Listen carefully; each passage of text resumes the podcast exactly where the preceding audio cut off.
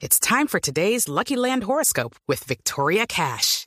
Life's gotten mundane, so shake up the daily routine and be adventurous with a trip to Lucky Land. You know what they say. Your chance to win starts with a spin.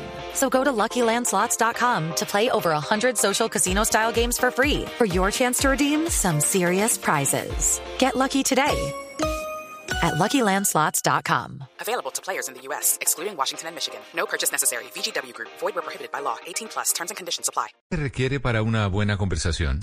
Un buen tema, un buen ambiente, buenos interlocutores, preguntarles a los que saben y dejar que todos expresen su opinión. Cada noche encontraremos los ingredientes necesarios para las mejores conversaciones en Bla Bla Blue.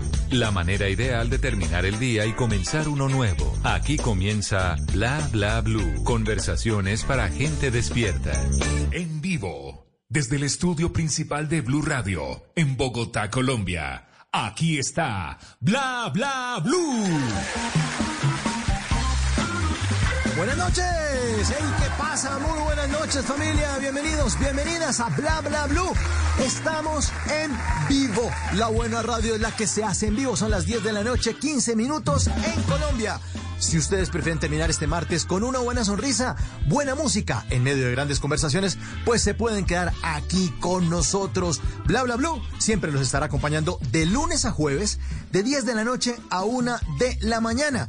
Y en la primera hora siempre tendremos para todos ustedes invitados de lujo. Vea, hágame el favor, préndame el carro, préndame el carro que nos vamos de paseo 6 a ver pájaros de verano, pero eso tengan mucho cuidado porque de pronto le sale un polvo carnavalero.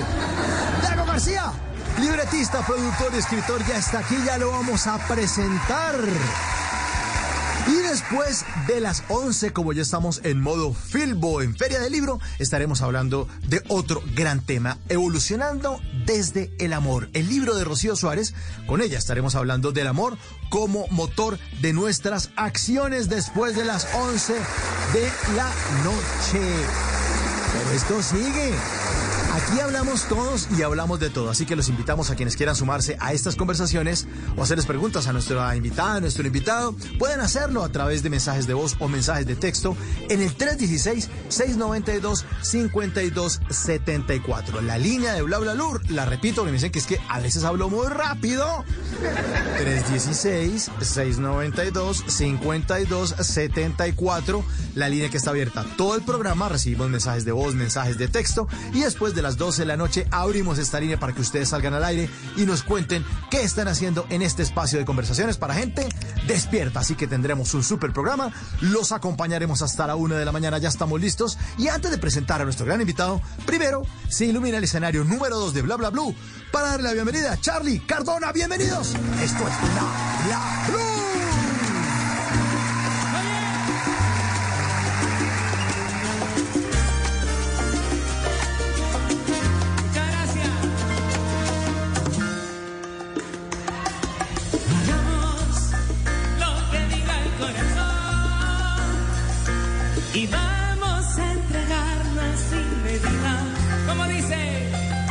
La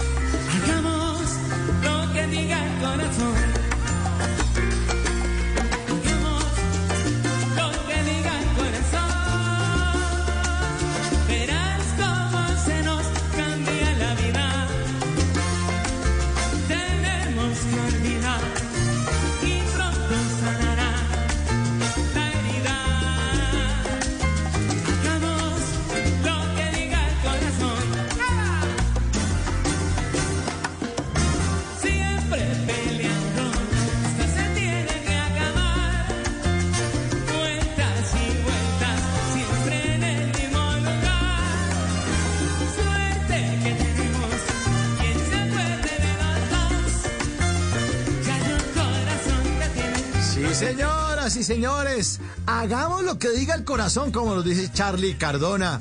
Y me confirman que ya está listo nuestro invitado. Bueno, yo creo que el invitado esta noche era el típico que las novias le decían, ay, deja el drama. Ay, no te metas en películas, ya, ya, en serio, ya, por favor. Deja el show, en serio, ya. Eh, eh, te metes en unas películas increíbles, ¿no? Es que que eres director, ¿o qué? Bueno, sí. Entonces recibimos con un fuerte aplauso al guionista, escritor, director y productor de cine, teatro y televisión, el maestro Dago García. Muy buenas noches, Dago, bienvenido y muchas gracias por estar con nosotros en Bla Bla Blue. Hola, ¿qué más? ¿Cómo les va? Divinamente, Dago, ¿cómo va con su nuevo libro? Pues hombre, muy bien, muy, muy a la expectativa, muy contento, es una experiencia nueva. Es la primera novela que, que publico gracias a Planeta y nada, esperando que, que la gente la lea y la gente la disfrute. Bueno, esta historia, sin hacer spoiler, se trata eh, de un accidente aéreo y alguien que parece que está diciendo mentiras, entonces toca decir la verdad sobre la verdad. Sin hacer spoiler, un poco de lo que se trata este libro, su ópera prima en la literatura, en los libros, en los impresos. Sí, como, como, dices, es eh, una historia que gira alrededor de la desaparición de un avión, un avión comercial que, desaparece de repente de, los radares y en plena campaña electoral a la presidencia, cuatro personajes empiezan a tejer diferentes versiones acerca de lo que ocurrió, cada uno con su propia agenda, cada uno con sus propios intereses, cada uno con su propia historia, y cada una de las versiones empieza a entrar en contradicción, empieza a entrar en, en conflicto, y, y un poco entonces a partir de ahí se, se hace una reflexión sobre, sobre la verdad, ¿no? Sobre, sobre cómo muchas veces no existe una única verdad, sino existen muchas verdades, como cada cual tiene su, su propia verdad y está muy poco dispuesto a aceptar la verdad de los demás. Y nos pasa que cuando repetimos mucho una mentira se, se nos empieza a volver verdad, ¿no, Dago? Sí, es- es cierto, digamos que una de las, de las validadores o de los validadores de la verdad es la repetición. Ese es un viejo, como un viejo axioma según el cual eh, cuando se quiere convencer a alguien de algo, eh, la repetición y la repetición y repetición son como la manera más efectiva de, de lograr convencer a esa otra persona de, de mi verdad, ¿no? Entonces, eh, algo de eso también tiene que ver con la novela. Estaba yo pensando esta mañana, eh, pues cuando estaba haciendo una reflexión con respecto a esto que estamos hablando, Dago, y es que uno muchas veces se empieza a repetir mentiras, se empiezan a volver verdad, y ya no hay nada que lo saque uno de eso, ¿no? Puede uno luchar y defender esa mentira, eh, y le pueden demostrar a uno, pero es que no, mire, le demuestran con cifras, con un cronómetro, mire, de aquí hasta aquí no es tan lejos. Pero cuando uno no quiere entender, parece que hubiera como una ceguera mental, un sesgo en la información. Eso es cierto, lo que sucede es que hoy en día, que, que está tan de moda aquello de las narrativas, eh, cada uno construye su propia narrativa para vivir en ella y es como una especie de, de estrategia de supervivencia, ¿no? Hay un filósofo que, que, que a mí me gusta mucho que se llama Yuval Harari y él sostiene que realmente lo que diferencia al hombre de, de los animales es la capacidad, la capacidad de inventarse mundos para vivir en ellos. ningún otro animal hace eso, ningún otro animal se inventa un mundo y comparte ese mundo inventado con mucha gente y vive en ellos. Y eso es lo que, de eso también se trata un poco la novela, ¿no? De cómo por pura estrategia de supervivencia nosotros estamos eh, siempre creando universos, creando mundos, creando entre comillas mentiras en donde encontramos un lugar y en donde sobrevivimos y es muy difícil que a uno lo saquen de ahí porque cuando lo sacan de su narrativa pues queda uno como en el aire, queda uno como inseguro y, históricamente eso, esas narrativas, esas creaciones eh, donde uno encuentra un lugar son, son, son muy comunes y han sido históricamente, como le digo, eh, como estrategias de supervivencia. Por eso es tan difícil que cuando uno está convencido de, alguna verdad, eh, lo saquen de ella y como usted dice, ¿no? Así exista la mayor evidencia, uno se aferra porque donde pierda su, su historia, pues pierde su lugar en el mundo. Sí, y uno- además uno se pone bravo cuando llega alguien a cuestionarle eso. Y ahí es cuando tocamos e- esos temas de conversación que dicen, aquí en esta familia o en este chat no se habla ni de política, ni de fútbol, ni de religión, ¿no? Porque empiezan a cuestionarle las ideas que uno tiene como si fueran unas eh, columnas gigantescas, gordas, que están sosteniendo un gran palacio que puede ser una mentira en la que uno anda metido hace años. Eso es cierto, y de una u otra manera eso es como parte del, del origen de, de la polarización que vivimos, ¿no? como esa poca disposición que tenemos a cuestionarnos nuestras verdades, a aceptar las verdades de los demás, a pensar que mi verdad es la verdad verdadera, valga la redundancia, y, y ese, ese, esa falta como de disposición a la tolerancia y al escuchar la verdad del otro, al escuchar la versión de la vida del otro, a escuchar la narrativa del otro y aceptar que también es posible, es lo que hace que a veces las sociedades se, polaricen y, surjan como estos resentimientos y estos odios que, que son tan terribles y que, que hacen que la época que vivamos por momentos sean tan difícil de sobrellevar. Pero para eso existen personajes como el que usted crea en su mundo eh, de esta verdad sobre la verdad, que es Victoria Albornoz, la reportera que trata de indagar y que trata de ir hacia esa verdad, a ver por dónde es que se le coge la cola a la rata. Sí, el, en la novela existen cuatro representantes de cuatro verdades eh, que normalmente uno encuentra en, como en el debate público, ¿no? Como, como usted dice, hay una periodista que, que, que habla o cuenta la historia desde la perspectiva del periodismo y de la información, que es uno de los jugadores fundamentales hoy en día en, la dinámica pública. Está un policía es como el representante de la, de la verdad, de la autoridad, de la institucionalidad. Está un político, ¿cierto? Que también es como, como, como parte de, de- de- esas narrativas que hoy en día están siempre en la palestra.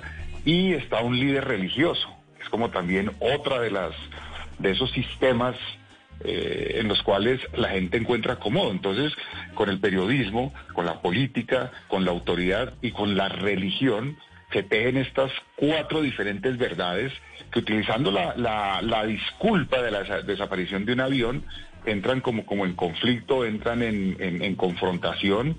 Y, y esto, imagínense, en la parte final de una campaña electoral. Entonces, eh, sí, sí estaban como presentes esos cuatro, esos, esos cuatro jugadores de la opinión pública. Usted tiene un manejo impecable con ese thriller con el que se estrena en el mundo de la literatura, la verdad sobre la verdad. Y hay mucha diferencia entre escribir un guion eh, a escribir un libro, se lo pregunto porque uno de los grandes libretistas, eh, o escritores mejor, porque le molesta que le digan libretista, Guillermo Arriaga, eh, escritor de Babel, de Amores Perros y, eh, y de 21 gramos, tres películas fantásticas que han ido a Hollywood eh, y que han estado en los grandes teatros y frente a los ojos de muchos, muchos espectadores que le exigen a la, a la historia. Él dice que no hay una diferencia entre ser un escritor eh, y ser un... eh, que hay una... Mucho, ser escritor y, y ser guionista, que la palabra guion le parece como despectiva, porque es como una guía ahí, como medio eh, de, segunda mano, chimba, pues. En cambio que uno le- les debe decir a los que se dedican a hacer películas o escribir telenovelas, escritores porque son escritores de verdad. Todos. Sí, sí, esa es, esa es una vieja polémica que, que de la cual Guillermo ha sido protagonista. Él reclama para los guionistas eh, el estatus de autor. Normalmente en- hay, hay como una como una frase o, o como una aseveración muy común que dice que el teatro es de los actores, la televisión es de los escritores y el cine de los directores. Y él un poco está en contra de eso. Él dice el autor de una película porque es el director y no el escritor. Por ejemplo, el, el- el- el- el- el guion es parte de la dramaturgia y las obras de Shakespeare son las obras de Shakespeare o las obras de Molière son las obras de Molière, que son los escritores. Los actores y los directores, de acuerdo a esta teoría de Guillermo con la cual estoy to- totalmente de acuerdo, son intérpretes, como, como en la música, ¿no? Eh, Beethoven o Mozart o Armando Manzanero, que son los autores de, de las letras y de la música de las canciones, se les conoce como autores. Y quien las canta son intérpretes. En el caso de- de- del cine, por alguna extraña razón, se convirtieron en autores los directores y no quienes son los que dan la materia prima, que son los, los, los- guionistas. Y en eso Guillermo incluso tuvo su, su, su gran polémica con González Iñárritu y, y por eso rompieron relaciones. Todas esas películas que usted mencionó fueron dirigidas por él, por González Iñárritu, y, y ellos rompieron su relación por eso, porque Guillermo siempre reclamó que el autor de las películas era el guionista, y por eso él también sostiene que, que un guionista es un escritor, y de hecho lo es, ¿no? Ahora, Sí. existen grandes diferencias entre escribir para la literatura, escribir para el teatro o escribir para el cine. Normalmente en el cine y en la televisión, muchas cosas eh, de información al público las resuelve la imagen, mientras que el escritor de, de literatura eh, tiene que resolverlo todo con palabras. Durante el proceso de la novela, el editor eh, Juan David Correa me insistía mucho en que yo describiera los lugares donde ocurría la acción, porque claro, Claro. cuando eres guionista, pues eso, eso te lo resuelve la imagen, o describir los Claro. personajes, te lo resuelve el actor. Aquí toca resolverlo todo con palabras y eso comporta para el guionista una, una dificultad, pero también un reto. Y, y le decían, por favor, deje de escribir exterior día aeropuerto, por favor. De acuerdo, de acuerdo. pero, pero se vio, se vio, co- o sea, vio en eso una dificultad, Dago. Eh, sí tuvo que es- es- escribir más de lo que tenía pensado por estar haciendo eh, esas descripciones exactas de las escenas para que las pudiéramos entender. Sí, claro, claro, y fue un proceso de normalmente, normalmente yo escribo muy rápido, ¿no? Y, y esa es como una, como una de las características del guionista de televisión, a diferencia del guionista del cine o del dramaturgo del teatro, que, que no tiene la presión del tiempo. Cuando se escribe en televisión, pues se tiene la presión del tiempo, es como, como cuando se trabaja en radio. En radio, eh, usted sabe que aire. programa es de 10 a 12, a la 1 de la mañana y a las 10 de la noche tiene que salir al aire y, y no ¿Cómo puede decir, oye, no, no salgamos del aire porque es que no se me ocurrió nada para el guion. Entonces el, el- el- el guionista de, de medios audiovisuales desarrolla como, como cierto oficio, como, como cierta relación con, con el tiempo y, y lo tiene que hacer rápido. Eh, y yo soy un- básicamente un guionista de televisión y, y soy rápido escribiendo. Y aquí un poco el ejercicio fue, bueno, desacelere maestro. Eh, Juan David todo el tiempo me decía, no corra hermano, porque tiene que correr, deténgase, eh, disfrute la descripción, piense en el lector que necesita que usted le cuente cómo es el lugar donde, donde, va a pasar la acción, que le cuente cómo es ese personaje. Y sí fue todo un ejercicio de paciencia, de desacelerar, una relación diferente con el tiempo que, que, que para mí fue súper interesante y súper reveladora. Usted dice que es muy rápido escribiendo para televisión y por ahí dicen las teorías que uno es un teso después de 10.000 horas de estar haciendo alguna actividad. Que uno dice, bueno, ya, ya le cogió el tiro, ya completó 10.000 horas. Ahora, si usted divide las 10.000 horas en 8 horas diarias, bueno, usted trabaja más de 8, Dago, ya es mucho tiempo. ¿Cuánto tiempo lleva usted enfrentado al papel en blanco? ¿De hace cuántos años arrancó? Uy, imagínese que lo primero que escribí yo para televisión eh, fue en 1988. O sea que estamos hablando de casi 40 años, creo, 88, 98, 2008, 2018, sí.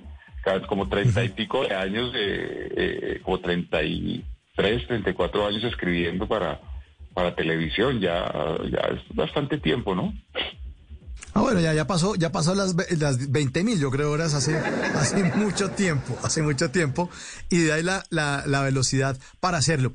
En algún momento, yo fui alumno suyo, Dago, en la, una, en la Universidad Javeriana, y usted nos decía que usted, bueno, usted acaba de enterar, pero ya Dago también se acaba de enterar.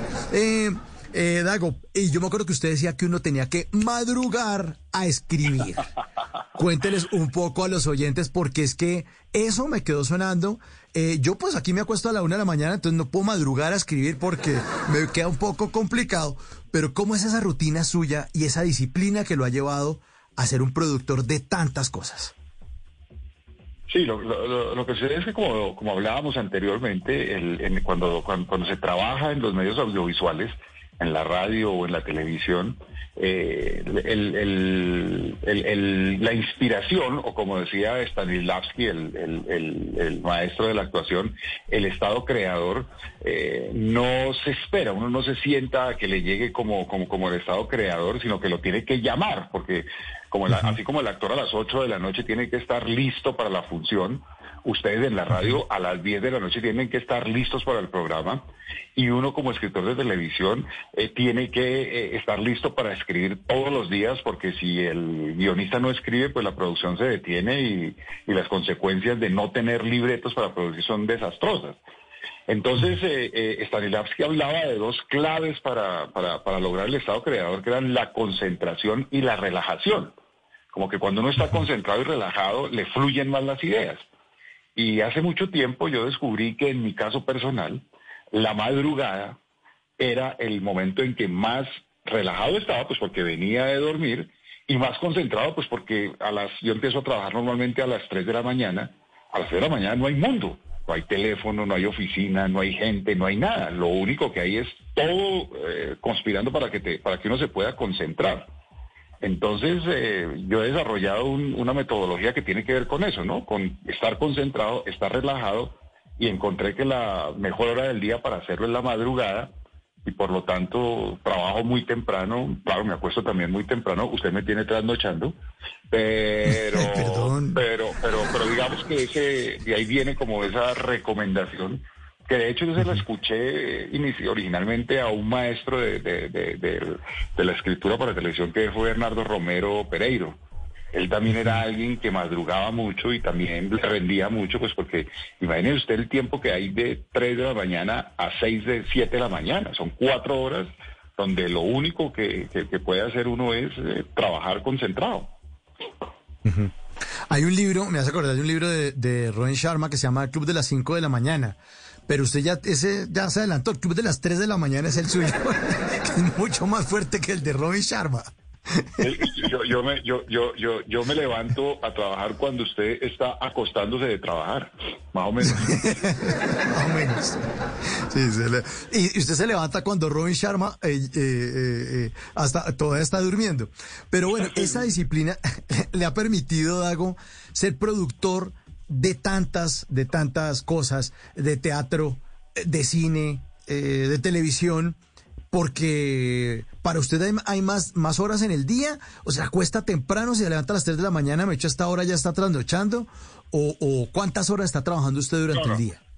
No, yo creo, yo creo que tengo la, el mismo número de horas de, de, de, de una persona, eh, de un trabajador eh, común, ¿no?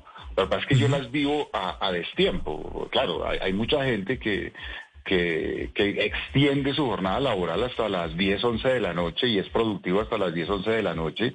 Yo difícilmente llego a las 9 de la noche. Yo eh, normalmente me meto al sobre mm, siete y media, ocho de la noche y difícilmente veo las eh, ocho y media, nueve de la noche.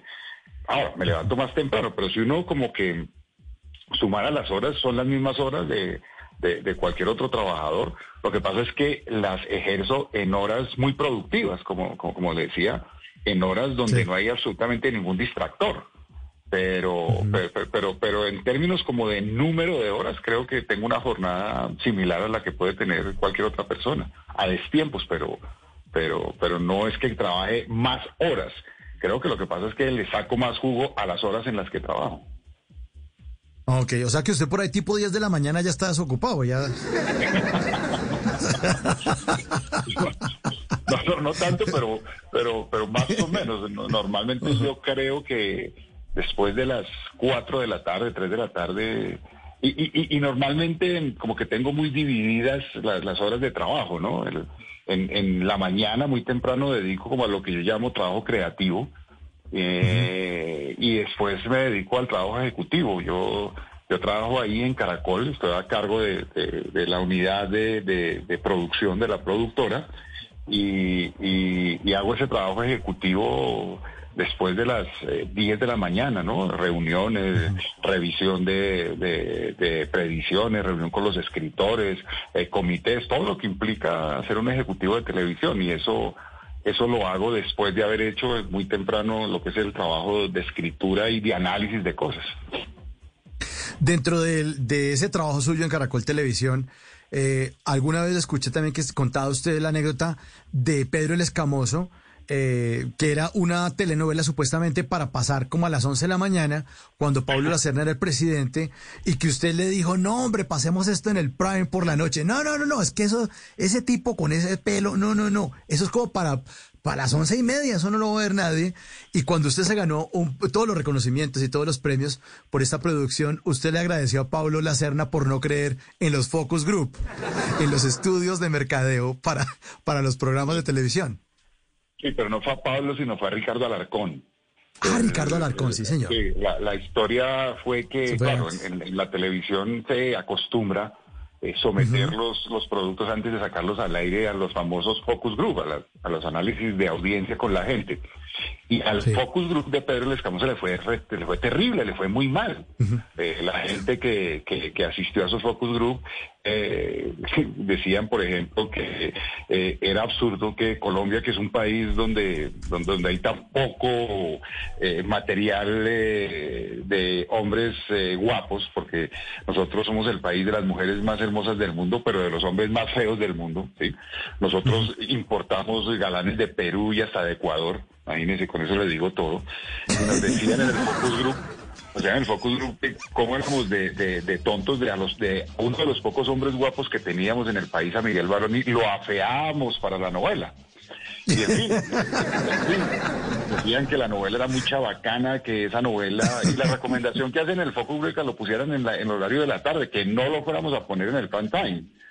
Y el que un poco tercamente eh, se opuso o, o- o hizo caso omiso del focus group fue Ricardo, Ricardo Alarcón, y lo puso en el prime time y fue un gran éxito.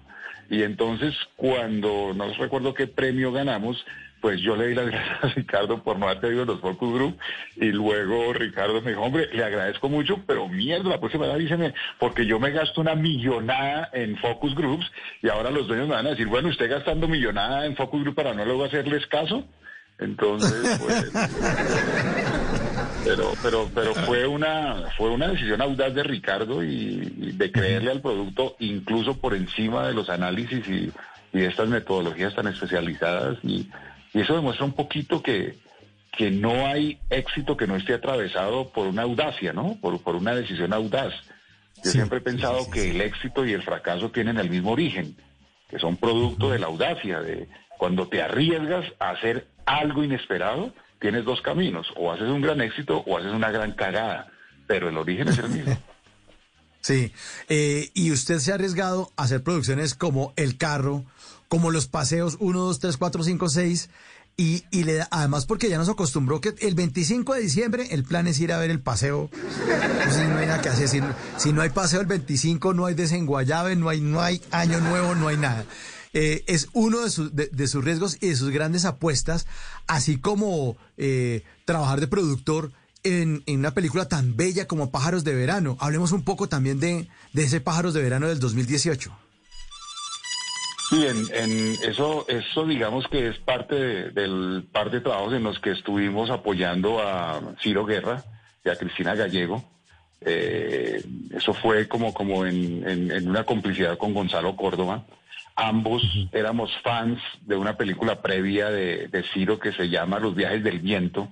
que Es una película que, que- que sigue siendo, sigue estando entre mis películas favoritas de- de la cinematografía nacional. Y cuando Ciro se acercó con el guion de El abrazo de la serpiente, inmediatamente con Gonzalo hicimos y dijimos, si este tipo hizo eh, Los viajes del viento y ahora va a hacer una película en el Amazonas, hay que apostarle y entonces entramos como, como coproductores de, de, de El abrazo de la serpiente, que, que fue una película con un recorrido internacional increíble, fue la primera película colombiana nominada a los Oscar como película extranjera. Y luego, después de esa película, pues hicimos una nueva colaboración con, con Ciro y con Cristina en Pájaros de Verano, que también fue una película muy importante, una película eh, con un recorrido internacional también increíble y, y, forma parte como de ese, de ese, de esa relación que hemos tenido con, con Ciro y con Cristina. Ahorita Cristina acaba de producir una película con Laura Mora que se llama Los Reyes del Mundo, es una película que, que, que ya está en proceso de postproducción y ahí también estamos, estamos vinculados, ¿no? Entonces creo que, que, que es como de esas, de esas, de, de- de esas grandes oportunidades que hemos tenido de apoyar otro tipo de, de cine diferente al que normalmente hacemos, ¿no? Eh, nosotros hacemos un cine muy de entretenimiento puro y duro. Se mencionaba los paseos, eh, el carro, uno al año no hace daño, pero también de un tiempo para acá, junto con Caracol y muy, muy, muy de la mano de Gonzalo, hemos estado como, como, como vinculados a otro tipo de, películas, a, las películas de Ciro, a, Monos, la película de, de Landés, a, a a, a Matar a Jesús, una serie de películas que tienen otro perfil, pero que también nos, nos, nos encantan. Usted también tiene un grupo con el que ha trabajado muchas veces. Me refiero a actores como Robinson Díaz, como el flaco Solórzano. Sentí como, como que ya la conocía de antes y con ellos es más fácil trabajar, mejor trabajar con los amigos, ¿no? Porque a veces le entienden el lenguaje eh, que uno quiere. En Pecados Capitales vimos al mago Candú. Eh, es como una fusión entre el guionista eh, y ya está imaginándose el actor con las capacidades que ya tiene una persona cercana eh, que puede realizar esto, ¿no? Es, un combo, es una, una, una complicidad con ellos, ¿no? Sí, cuando, cuando, cuando existe la posibilidad de, pues, pues eh, uno, uno se siente cómodo con, los actores incluso con los directores eh, o los directores de arte con los que ha trabajado y ha trabajado de manera exitosa. Construir una relación exitosa en, en, en la industria es no, no es fácil, es complejo. Y cuando uno encuentra actores como por ejemplo con Robinson, con Robinson yo he hecho eh, cine, con Robinson hicimos eh, dos películas que, que, afortunadamente fueron muy exitosas, fueron La Pena Máxima y Sí. Te Busco. Eh, con Robinson hemos hecho teatro, hicimos una obra que se llamó Infraganti, que vamos a volver a poner en, en, en escena el segundo semestre del año en el Astor Plaza. Y también hemos hecho televisión, hicimos eh, Pecados Capitales, hicimos la saga Negocio de Familia. Entonces son como, como, como de esos actores con los cuales eh, uno se siente cómodo, con los cuales uno, uno tiene como, como, una, como una relación profesional muy prolífica. Como que, y, y- y es cierto, en muchas ocasiones, eh, o, o casi siempre, es muy difícil escribir sin ponerle cara a los personajes. Y no siempre el personaje que termina interpretando en, ya de, enfrente de la pantalla el, el- el rol fue el que uno tuvo en la cabeza cuando estuvo escribiendo el guion. De hecho, es, es, es bastante poco probable que lo sea, pues porque, por ejemplo, en el caso de los paseos que usted mencionaba anteriormente, eh, cuando yo empecé a hacer los paseos, mi idea original era que esa familia fuera siempre la misma. ¿sí? Porque el primer paseo es Bogotá-Cartagena, el segundo paseo es en Sí. las vacaciones en Cartagena, el tercero es el regreso de Cartagena, el cuarto es la ida a Miami, en fin, y mi idea original era que fuera la misma familia, pero como los actores eh, viven trabajando e involucrándose en otros proyectos, cuando fui a hacer el paseo 2, resultó que los actores que habían hecho el paseo 1 ya todos estaban trabajando y tocó cambiar de familia. E incluso ahí encontré que era más efectivo si se cambiaba de familia, casi que por accidente. Pero sí, es evidente que cuando, cuando encuentras, o un director, cuando encuentras un director con el cual te entiendes y te interpreta muy bien, pues, eh, ¿por qué no trabajar más con, con, ese director con el que se hace una buena llave? Pero no siempre se logra, pues, pues por, por razones como del- de, de la transhumancia laboral, eh, pero, pero claro que sí, es inevitable que uno, que uno desarrolle como, como relaciones profesionales intensas y que a veces se sienta más cómodo trabajando con, con cierta gente que con otra. Hay otro accidente también que quisiera que los oyentes de Bla lo conocieran, es el tema del pirulino que no iba a hacer esa canción, eh, la canción que iba a bailar Pedro el Escamoso. Cuéntenos un poco de eso, Dago, por favor. Sí, eso, el, cuando hace, eh, Pedro el Escamoso se produjo hace más de 20 años y, y en esa época como que esto de la propiedad intelectual, de los derechos de autor, todavía era un terreno bastante ambiguo, ¿no? No estaba muy claro de qué se podía us- usar y qué no se podía usar y por qué había que pagar. Y cuando hicimos la escena de- de- del baile, realmente lo que Miguel bailaba era un tema de Carlos Vives que se llamaba, que se llama Pamaité, que en esa época estaba de moda. Y él lo bailó y cuando editamos la escena íbamos a salir, a, salir al aire, Jorge Martínez, el, secretario general de Caracol, el abogado, nos dijo, ustedes están locos, ustedes no pueden sacar esa canción porque ustedes no han comprado esa canción, eso, eso paga derechos de autor y si no se ha pagado, pues no se puede. Y nosotros ya nos habíamos gastado el dinero de, de música, no sabíamos qué hacer. Eh, Luis, Luis Eduardo Chacón, el gerente de producción, por allá se consiguió una ganga con discos fuentes. me acuerdo que consiguió 12 canciones por un millón doscientos mil pesos, o sea, canción a 100 mil pesos, me hizo una ganga. Me, me llamó, me llamó y me dijo, oiga, conseguí esta ganga. Le digo, oye, usted es un berraco, hermano, qué bien. Me dijo, sí, pero oígalas porque son canciones de hace 50 años, por eso su valor. Y la editora, eh, Claudia Acevedo, eh, empezó a probar canción por canción, eran canciones muy viejas de los años 60, hasta que me llamó y me dijo, oiga, hay una sola canción que cuadra con el bailado de, de- de Miguel, pero venga y véala porque pues, es- una cosa muy rara. Cuando yo bajé edición y vi a los editores al frente de la pantalla cagados de la risa viendo a, a Miguel bailando el pirulino, dije, no, esa es la canción. Y se fue. Y fíjese que normalmente, normalmente esos accidentes son los que, los que, los que, los que producen éxitos y ojalá lo ocurra lo mismo con la verdad sobre la verdad, que, que también fue como una especie de accidente porque originalmente era un argumento para un seriado de televisión. Yo lo tenía ahí en el tintero cuando eh, Juan David de, de Planeta me llamó y me dijo, ¿qué hubo? Mire, eh, ¿usted nunca ha pensado escribir literatura? Yo dije, pues, pues no. Y me dijo, pero usted tiene algo que usted crea que podría convertirse en libro. Y me acordé de ese argumento para televisión, se lo mandé y me dijo, esto está perfecto, empecemos a trabajar sobre él. Entonces, eh, eh, también fue como, como, como accidental, como, como, como una llamada en el momento preciso y un argumento que no se había hecho en el momento preciso y, y terminan, terminan como produciendo estas cosas maravillosas que para mí en este caso fue poder acercarme un poco a la literatura. Cuando uno es un productor, un libretista como usted, eh, me imagino que las ideas permanentemente le están llegando a la cabeza. Eh, y que está en la ducha cuando se le ocurre el superargumento para la, para la producción, para la novela, para la película. ¿Cómo es ese proceso suyo? Cuando aparecen las ideas ahí de repente. Sí. O cuando de pronto que- lee algo y dice, uy, esto está, esa, esa noticia de noticiero está buenísimo, esto es un argumento. Sí, yo creo que yo creo que eso le pasa a todas las personas, no, no, no solamente a los escritores. La cabeza, como dicen, es la loca de la casa, o sea, la, la cabeza y el pensamiento no tienen, no tienen control de la voluntad. Y, y las ideas eh, son, aparecen de forma caótica, o sea, no, si usted eh, se sienta a buscar ideas, probablemente no se le ocurre nada.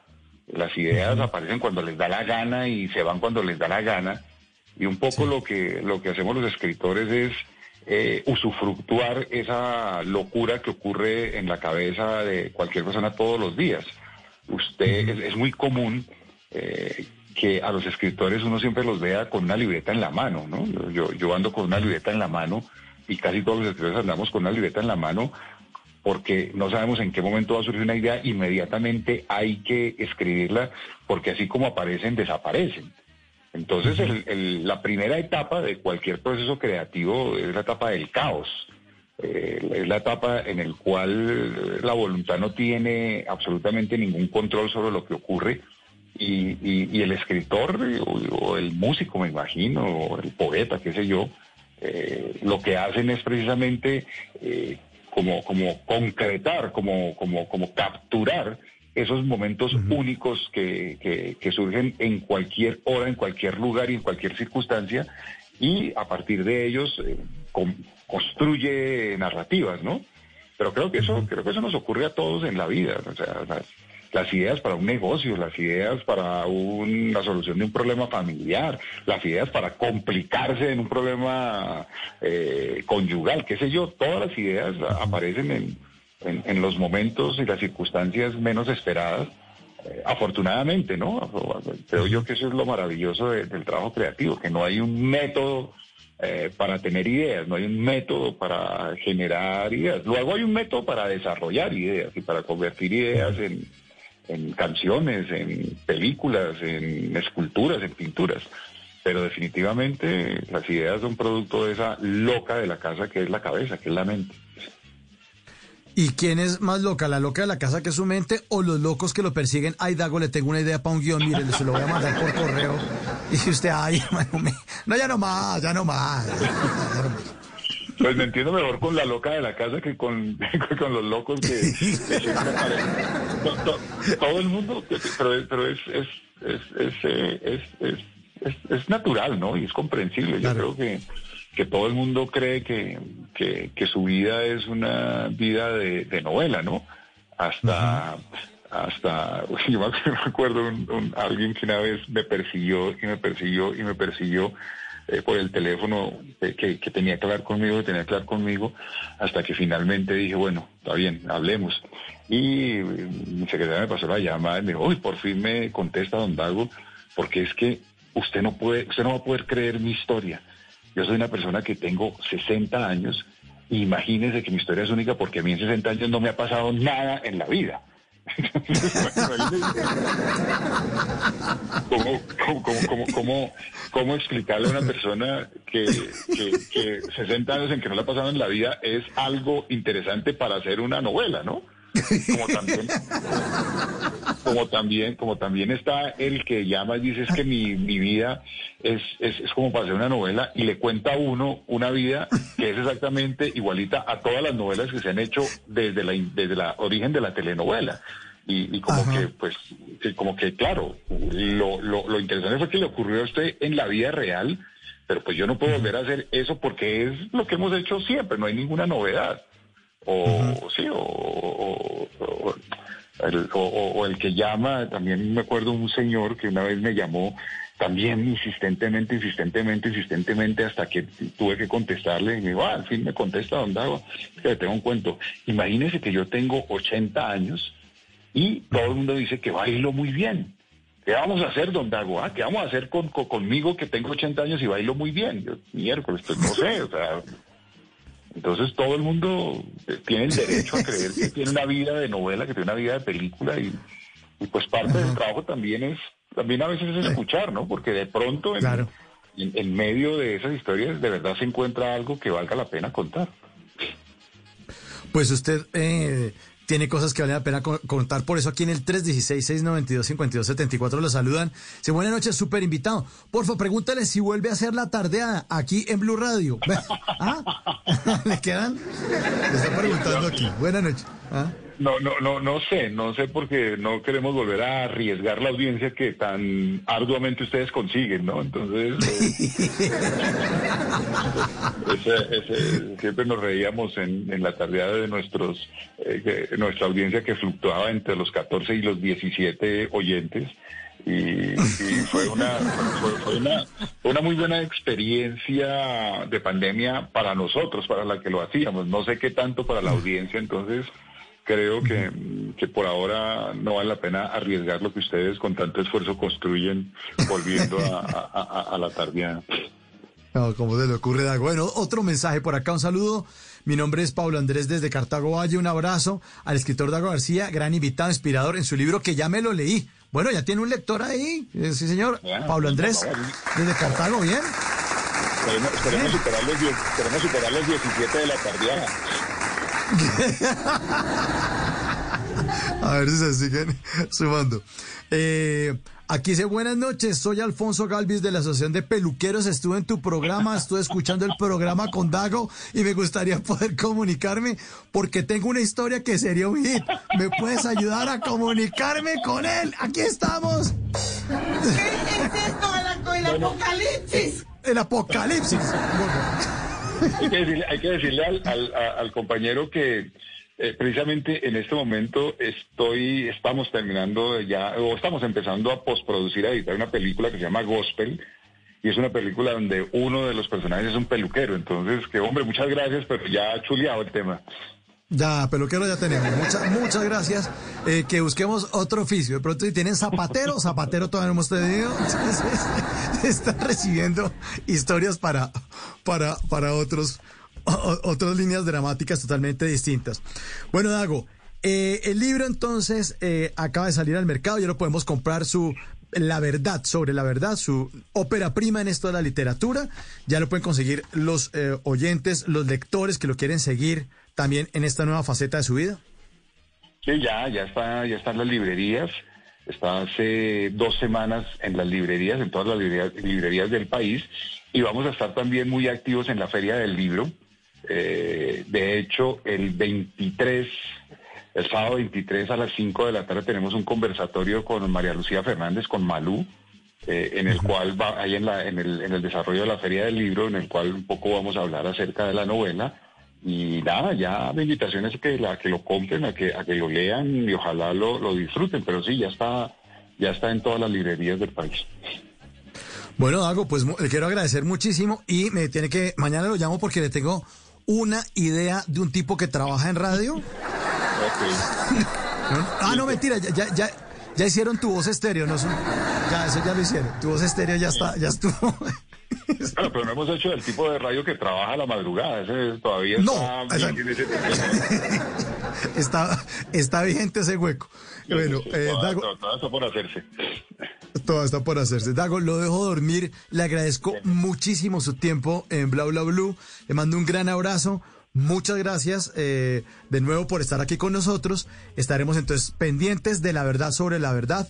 Dago García, eh, muchas gracias. Gran abrazo. Y lo despido con esta canción que se llama Religiones de Mario Duarte, que es la banda sonora, la, la película El Carro, también buenísima, 2002, la, de la que usted fue guionista y productor. Dago, mil gracias. Fuerte abrazo. No, a ustedes, a ustedes muchas gracias y, y- y qué buen programa y nada, los felicito, muy chévere, gracias.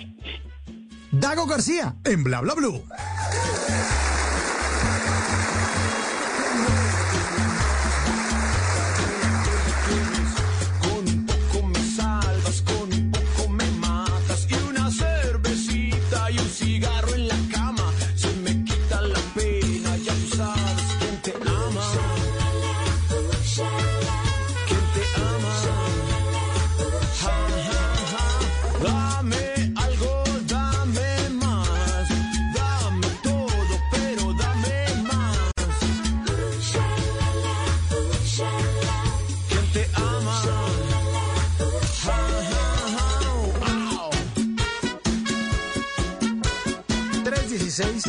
316-692-5274, la línea de Bla Bla Blue. Ahí está, mientras Dago se en pijama y se pone las pantuflas, le vamos a leer esto que seguramente nos está escuchando. Hola Mauro, estoy en Cúcuta, mañana salgo para Bogotá y luego rumbo a Toronto, Canadá. Saludos, ingeniero Freddy Homer Beltrán.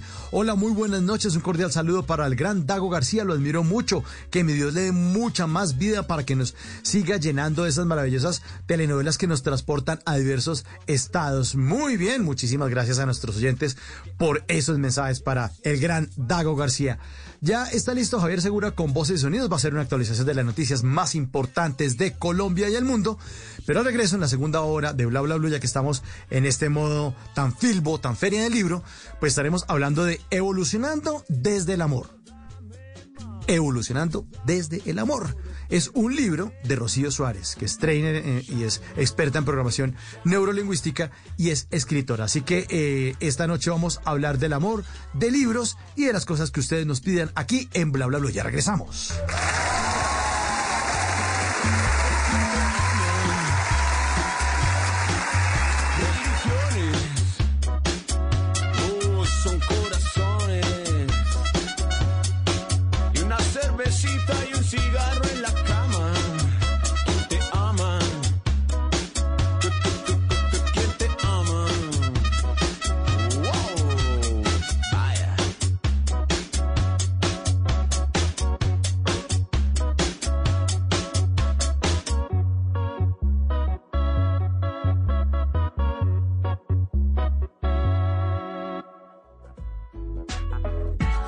En las noches la única que no se cansa es la lengua. Por eso, de lunes a jueves a las 10 de la noche empieza Bla Bla Blue con invitados de lujo. Yo soy Taliana Vargas. Yo soy Camilo Sánchez. Los saluda Sara Corrales. Los saluda Tatán Mejía, piloto de freestyle motocross y generador de contenido. Vaya, vaya, vaya, vaya, cole, vaya, vaya. Te saluda el cole, vaya, cole, el hincha fiel de mi selección Colombia. Bla, bla, bla, blue, vaya, cole. Con buena música, con historias que merecen ser contadas, con expertos en esos temas que desde nuestra casa tanto nos inquietan y con las llamadas de los oyentes que quieran hacer parte de este espacio de conversaciones para gente despierta. Bla bla blue. De 10 de la noche a 1 de la mañana. Bla bla blue. Porque ahora te escuchamos en la radio. Voces y sonidos de Colombia y el mundo en Blue Radio y bluradio.com. Porque la verdad es de todos.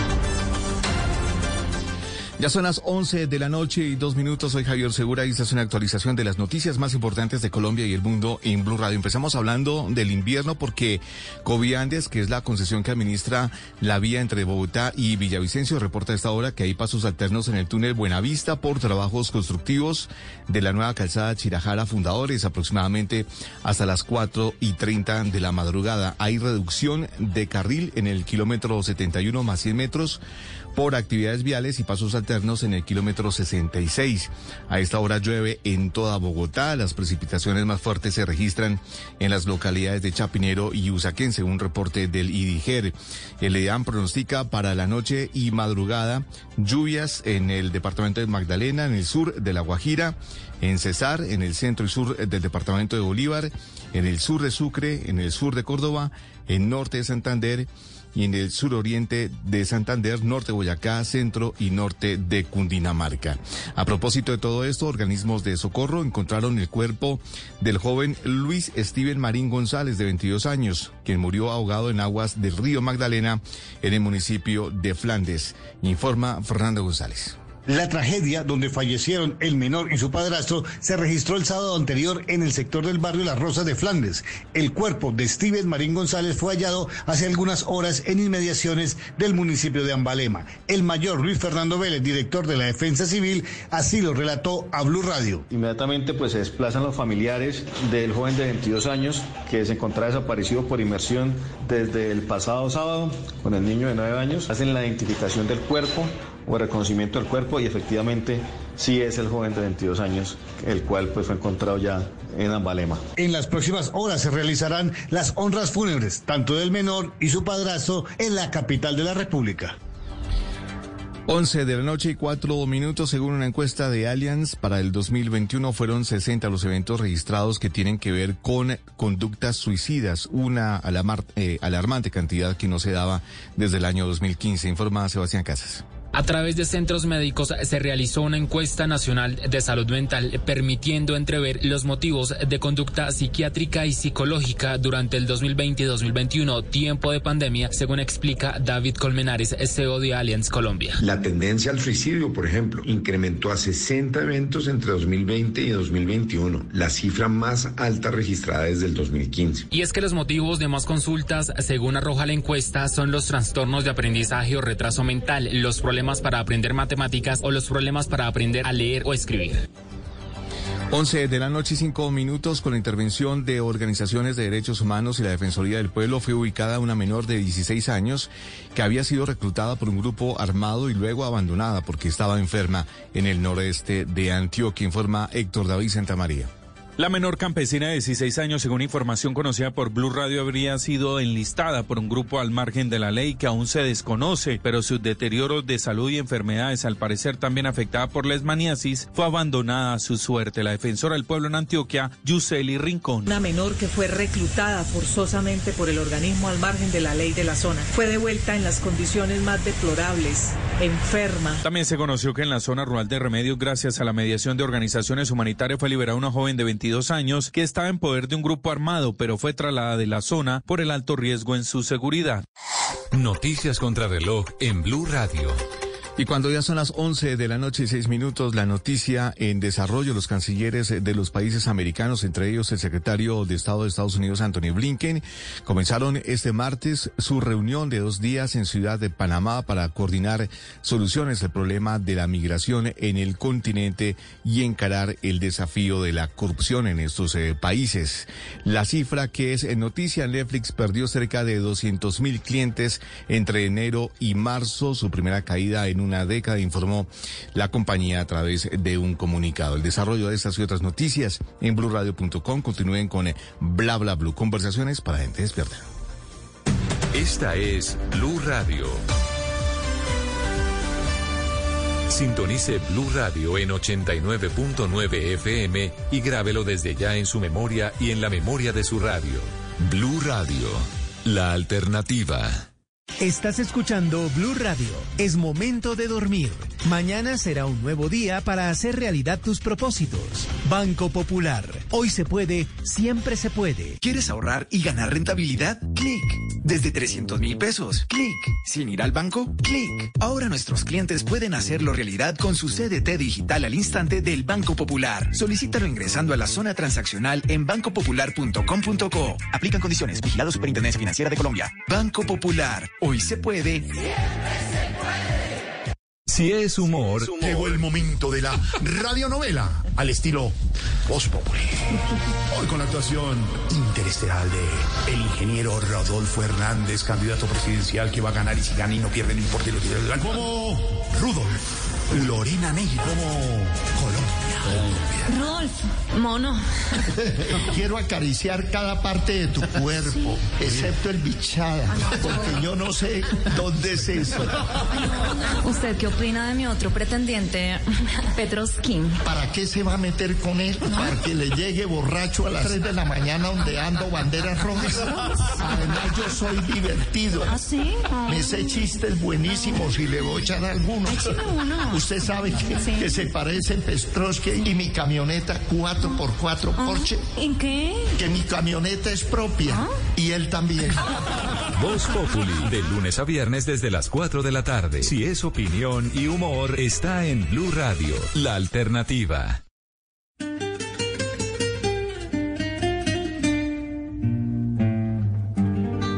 Anoche hablamos del amor y nos hizo llorar, y nos hizo llorar. Y amanecimos con los ojos hinchados, pero enamorados, más enamorados que cuando hacemos el amor callado.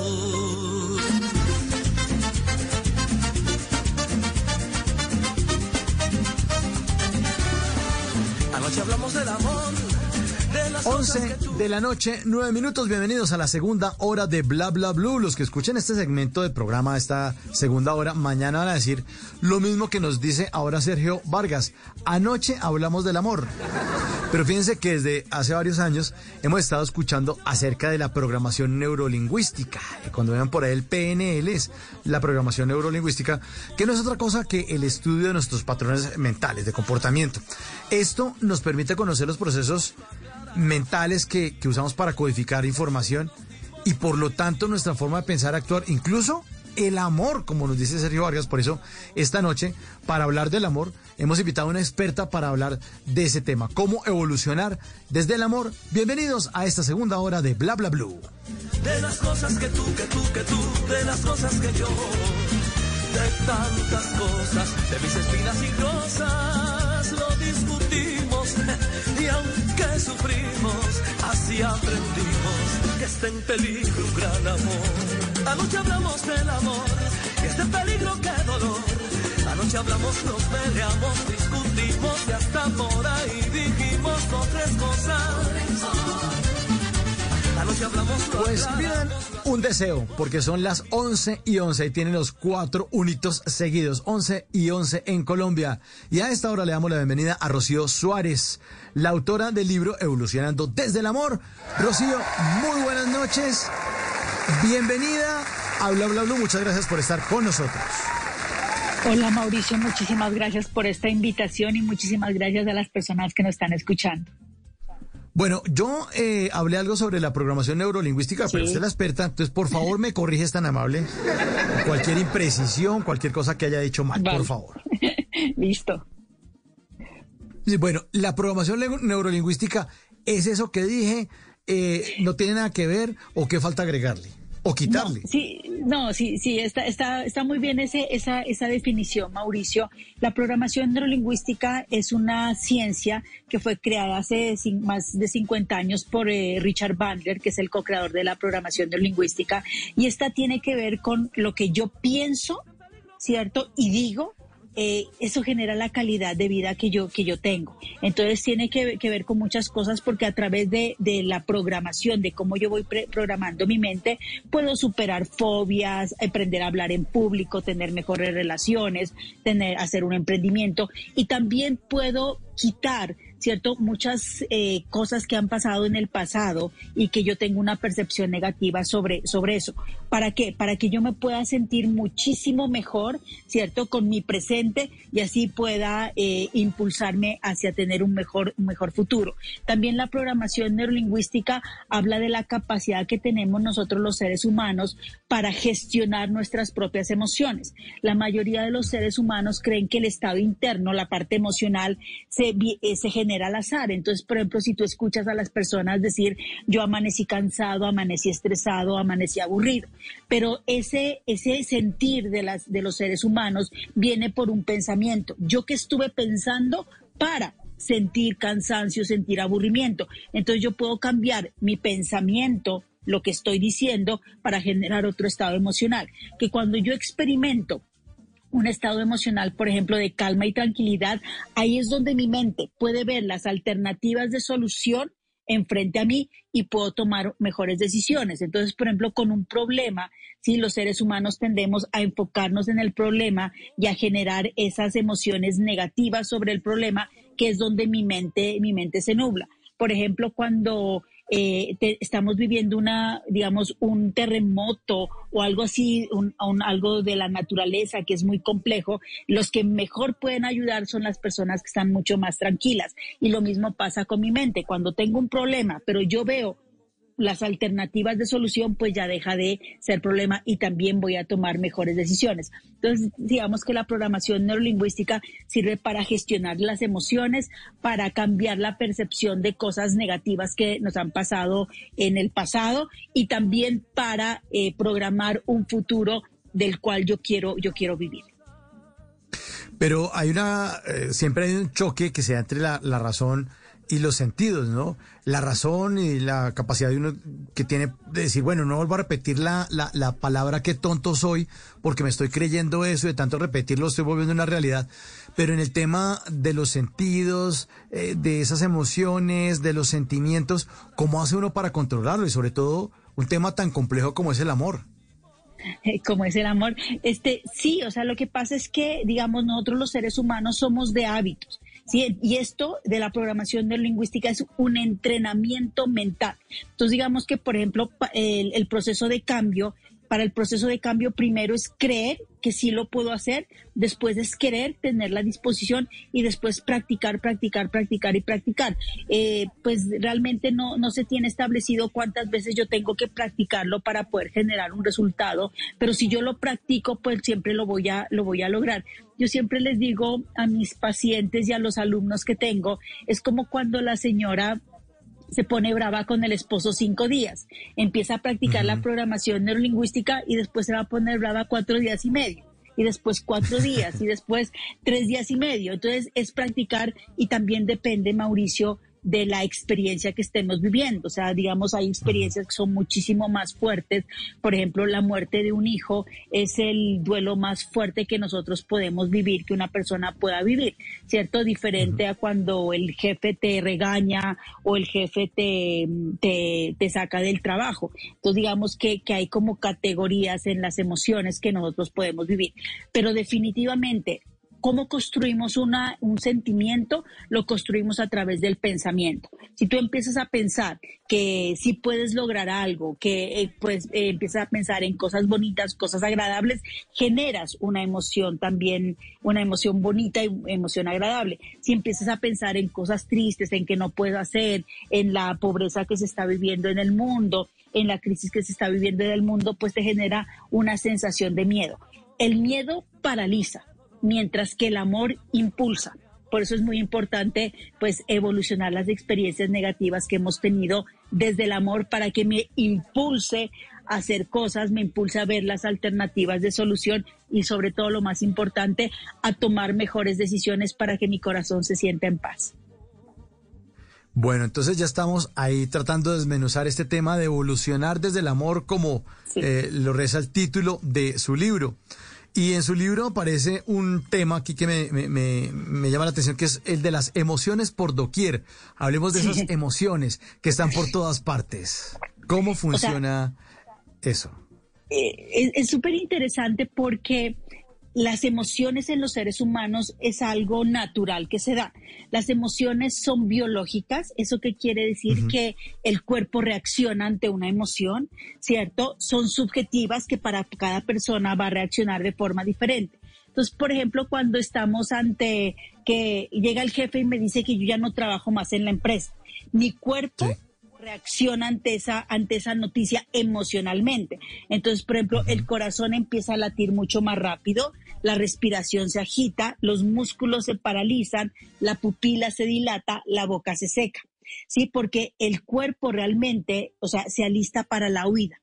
Sí, cuando yo, cuando hay un problema, una situación difícil, el cuerpo lo- y el cerebro lo que quiere hacer es salir corriendo, ¿vale? Entonces, esa, esa reacción es natural, a todos los seres humanos nos pasa. Pero entonces, de allí, de allí viene el pensamiento. Entonces, cuando una persona, ¿cierto?, reacciona de esa forma, en el cerebro se forma un eje, Mauricio, que va al hipotálamo, a la pituitaria y de ahí a las glándulas suprarrenales. Y las glándulas suprarrenales son las que producen cortisol. Y el cortisol es la hormona del estrés. Entonces ese cortisol se va por todo el torrente sanguíneo y en ese momento la mente empieza a pensar en cosas mucho más negativas. Entonces digamos que si el jefe te dice que ya no trabajas más, tu cuerpo reacciona de la forma que les acabo de decir y la mente empieza a pensar, entonces me voy a quedar sin trabajo, ya no voy a poder pagar la hipoteca de la casa, mis hijas tampoco les voy a poder pagar el colegio, me voy a tener que ir a vivir debajo de un puente. Y esa cantidad de pensamientos negativos ¿cierto? Son los que van generando más cortisol y se genera lo que yo estoy sintiendo. Y pues generalmente las personas sienten miedo, sienten miedo. Y ese miedo, por ejemplo, te lleva a hacer cosas, ¿cierto? A comportarte de cierta forma. Por ejemplo, un, un paciente que yo tuve que en pandemia se quedó sin trabajo y pues sintió muchísimo miedo y él lo que hizo fue irse a su casa, quedarse acostado, no quería ver la luz, lloraba todo el tiempo y pues esas no son las acciones que debes tomar para conseguir trabajo. Entonces digamos que lo que yo enseño con la programación neurolingüística es que si tenemos una mala noticia, como que el jefe me dice que yo ya no voy a trabajar más. En ese momento el cuerpo reacciona de la misma forma a todos los seres humanos. El corazón late, la pupila se dilata, los músculos se paralizan, se seca la boca y la respiración se agita. Pero, por ejemplo, si yo pongo en práctica una estrategia tan simple, Mauricio, como es la respiración, y empiezo a respirar profundo, por ejemplo, empiezo a respirar profundo, en ese momento me empiezo a calmar. Si yo me calmo, ¿sí? Este, mis- mi, mi mente, mi cerebro ya no va a producir cortisol, que es la hormona del estrés, sino que, por ejemplo, empieza a producir serotonina. Y esa serotonina hace que yo empiece a tener claridad en los pensamientos, pueda pensar mejor. Entonces puedo pensar, por ejemplo, que pues yo ya no quería estar en esa empresa y que mejor me sacaron porque yo quiero eh, ponerme mi emprendimiento de una panadería que siempre he querido tener. Ese pensamiento hace que yo empiece, empiece a sentir esperanza, optimismo o calma. ¿sí? Y esa, esa esperanza, optimismo y calma hace que yo me sienta, me sienta tranquila. Y si yo me siento tranquila, ya tengo la capacidad de ver las alternativas de solución. Entonces, por ejemplo, digo, tengo que contratar un headhunter, tengo que contarle a todos mis contactos que ya estoy libre, este, voy a empezar a trabajar en ideas nuevas para mi emprendimiento. Y ese, el hacer muchas cosas, es lo que te lleva a lograr un resultado. ¿Vale? Entonces, digamos que en eso es lo que tenemos que, que tener en cuenta. Esto yo sé que a veces parece como mágico, pero es Sí. qué neurotransmisor está produciendo mi cerebro para que yo nuble el pensamiento o vea las alternativas de solución, porque siempre hay una alternativa de solución. Y obviamente, si produzco oxitocina, pues voy a sentir alegría, voy a sentir amor, voy a sentir felicidad, y eso hace que, que me impulse a hacer muchas cosas. Es como cuando al, al vendedor le dicen, pues si no logras el presupuesto que te asignamos, este, te, va- te vamos a sacar de la empresa. Entonces en ese momento la persona respira o, o puede también traer un pensamiento bonito o toma un vaso con agua y en ese momento piensa, le voy a demostrar a mi jefe que yo sí lo puedo hacer. Entonces, eso te genera un sentimiento de confianza y lo que hace la persona es llamar a cinco clientes nuevos todos los días. Si una persona llama a cinco clientes nuevos todos los días, yo te aseguro que a final de mes tiene un cliente nuevo, dos clientes nuevos, tres clientes nuevos. Imagínate cuántos va a tener al final del año.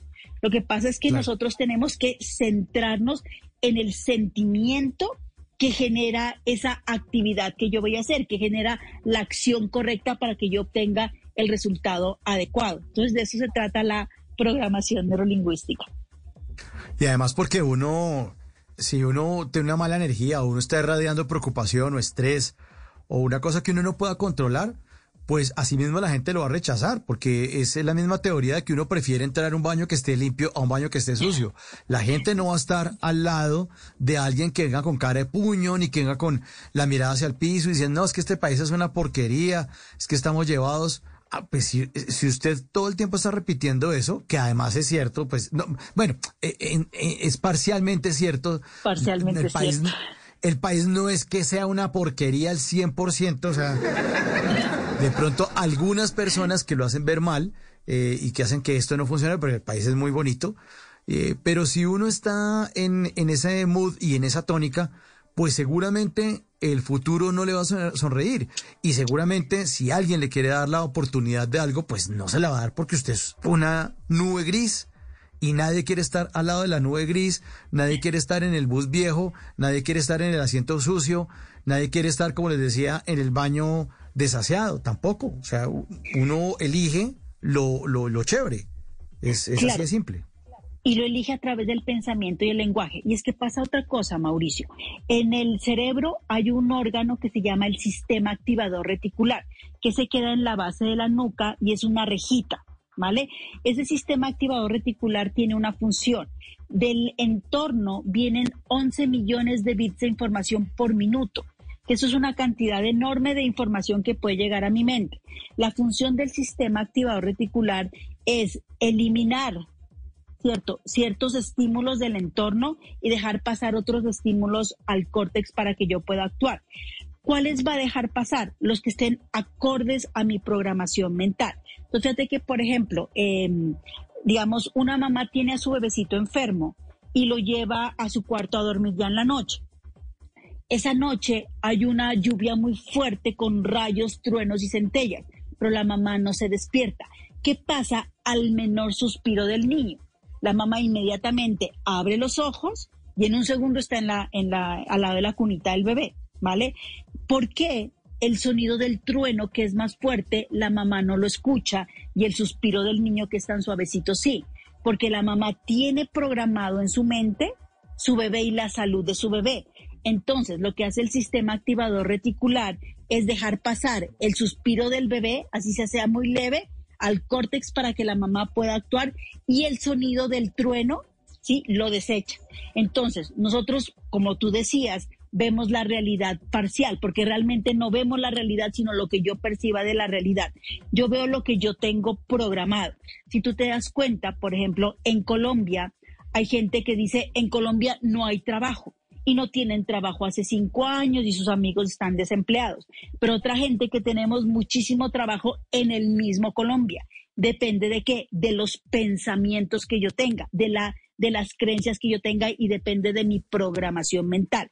Es como cuando la gente dice, yo me quiero comprar un carro rojo, ¿cierto? Programa eso. ¿Qué empieza a ver en las calles, Mauricio?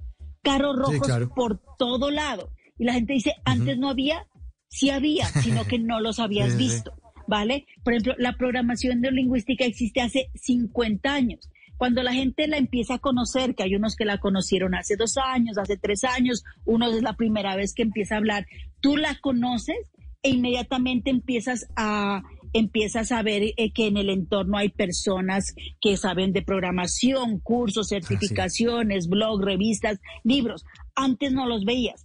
Entonces, eh, cuando tú programas algo, el sistema activador reticular lo que hace se llama es abrir ventanas de percepción para que esa información entre del entorno. Si yo creo que Bogotá es una ciudad insegura, eso es lo que voy a ver de Bogotá.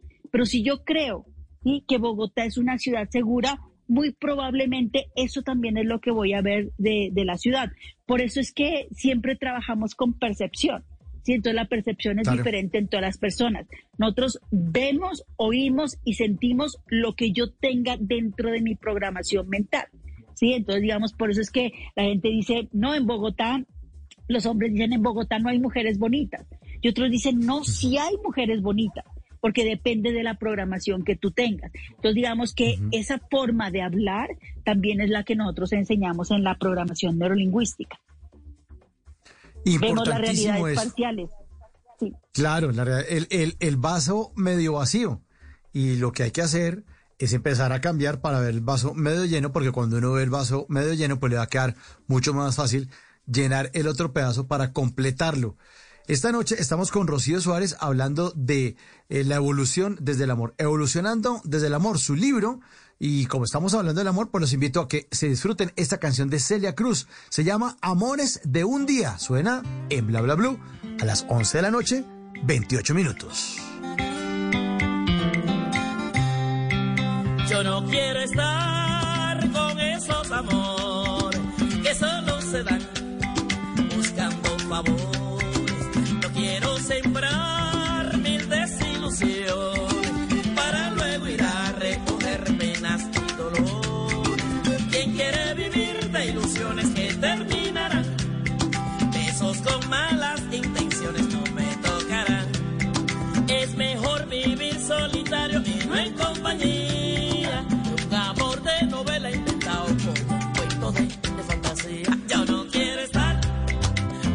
esos amores que solo se dan buscando favores.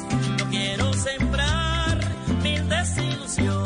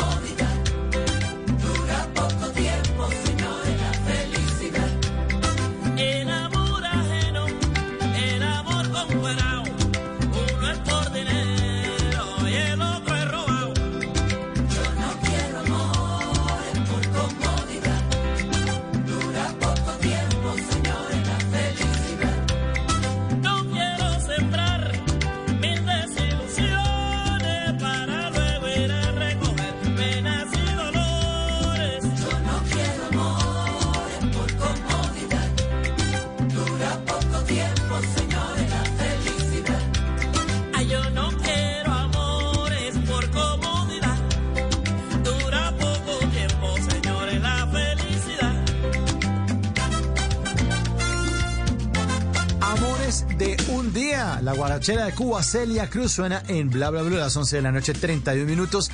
Y la línea está abierta para que ustedes, si quieren hacerle preguntas a nuestra invitada Rocía Suárez, experta en programación neurolingüística, quien está hablando esta noche acerca de la evolución. Sí, evolucionando desde el amor. La línea abierta, 316.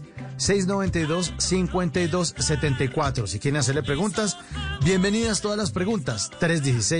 316-692-5274. Y ahora el turno es para Ana Milena Gutiérrez. Sí, de Noticias Caracol del Mediodía. Ella creó una sección bellísima. Salvar a los emprendedores. Salvamos a los emprendedores allá al mediodía y le decimos a Ana Milena, venga, y aquí en Bla Bla Blue también. Así que aquí está el espacio de, el espacio de Ana Milena Gutiérrez. Salvemos a los emprendedores aquí también en Bla Bla Blue.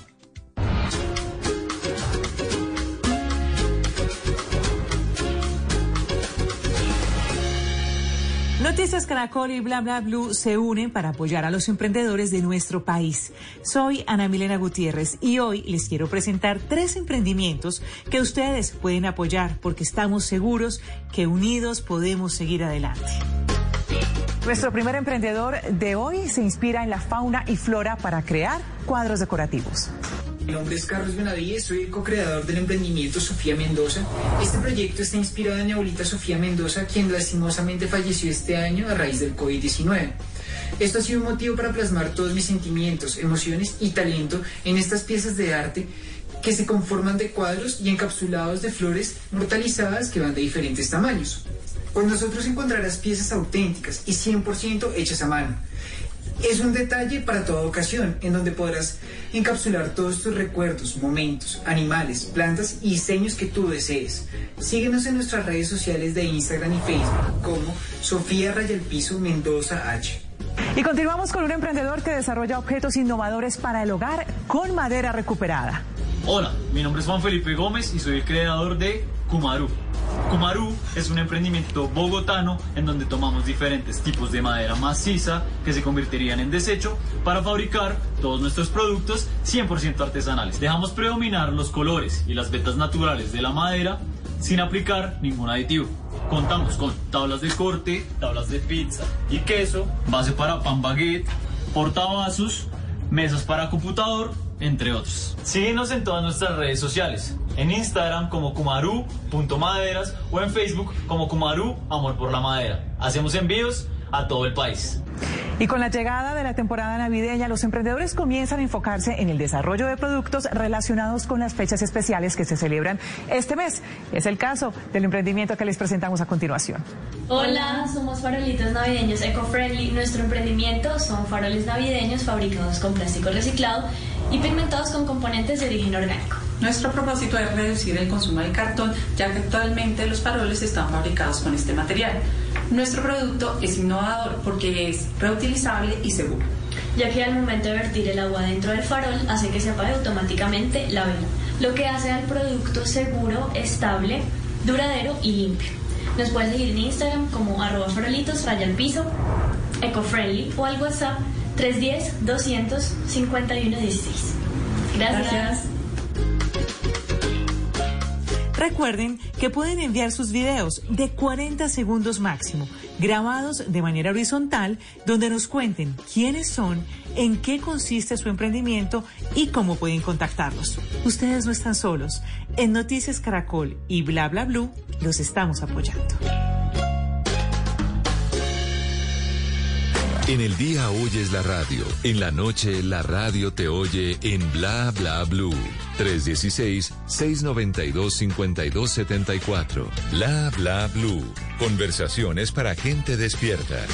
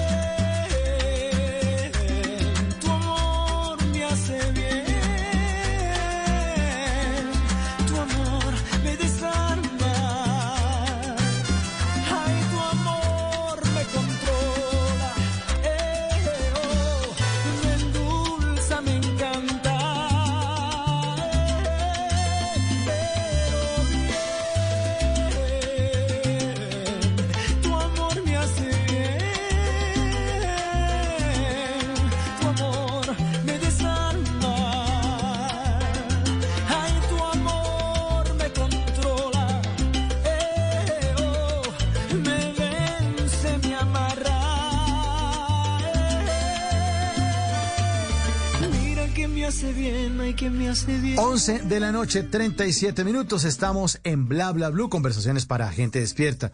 Esta noche estamos hablando con Rocío Suárez, con su libro Evolucionando desde el amor, aprendiendo un poco acerca de programación neurolingüística, un tema en el que ella es experta. Y mi querida Rocío, escribe a nuestros oyentes en nuestra línea 316-692-5274. Le escribe Wilmar Cruz desde Jamundí Valle. Eh, dice que cuáles son sus contactos para poder acercarse a su libro, a sus textos, a su página. ¿En dónde la pueden buscar, Rocío? Bueno, estoy en Facebook, en Instagram y en TikTok como Rocío Suárez Oficial. Yo continuamente, pues de hecho todos los días saco un video dándoles muchos tips y consejos a, las personas que para que me sigan y también eh, mi página web es rociosuárez.com, ¿vale? Ahí me pueden me pueden contactar. Tu amor me hace bien de Marc Anthony suena en Bla Bla Blue porque estamos hablando de esto, de la evolución desde el amor, evolucionando desde el amor, su libro, y que aquí encuentro un tema que me parece eh, muy, muy chévere, Rocío, para que lo tratemos aquí con los oyentes al aire y hablar de el motor de nuestras acciones. ¿Cómo es que funciona eso, Rocío? O sea, la cadena de la programación se da pensamiento que construye el sentimiento y del sentimiento pasamos a la acción, ¿vale? Entonces digamos que el motor que, que, que me impulsa a las acciones es el sentimiento que yo, que yo genero dentro de mí. Si yo estoy aburrida, estresada, con miedo, pues me da ganas de no hacer muchas cosas, pero si yo siento alegría, felicidad, así como cuando estamos enamorados, que todo nos parece bonito, que todo nos parece lindo, que me da ganas de hacer, hacer, hacer, y eso es lo que lleva realmente a lograr un resultado. Y fíjate que también es importante, digamos, la programación mental se da desde la desde la quinta semana de gestación, ya está establecido por los neurocientíficos. Desde ese momento, el, el cerebro empieza a jalar toda esa información que es importante para ir construyendo su estructura mental. Esa, esa estructura mental está, está compuesta por dos estructuras. Una estructura que se llama la estructura profunda y otra la estructura superficial. La estructura superficial son todas las palabras que yo, que yo voy diciendo. Y, por ejemplo, este, a través de escuchar a las personas hablar, escucharnos hablar, podemos determinar qué hay en la mente de las personas, ¿vale? Entonces, por ejemplo, cuando una persona, una persona dice, yo soy casada, yo, yo soy soltera o estoy soltera, hay una diferencia muy grande y nosotros los seres humanos como que utilizamos esas dos, esas, o sea, decimos soy casado, estoy casada de forma indistinta. Pero cuando una, una mujer, por ejemplo, dice soy, eh, estoy soltera, ¿cierto? Este es- está hablando de, su, de un comportamiento. Y cuando dice soy soltera, está hablando de su identidad. Identidad es algo que nosotros tenemos desde el momento de nacer hasta el momento de morir. La identidad no cambia, la identidad evoluciona. Entonces, cuando una mujer dice soy soltera, es en su mente la programación que tiene es que ese es un estado permanente, ¿sí? Que no va a cambiar.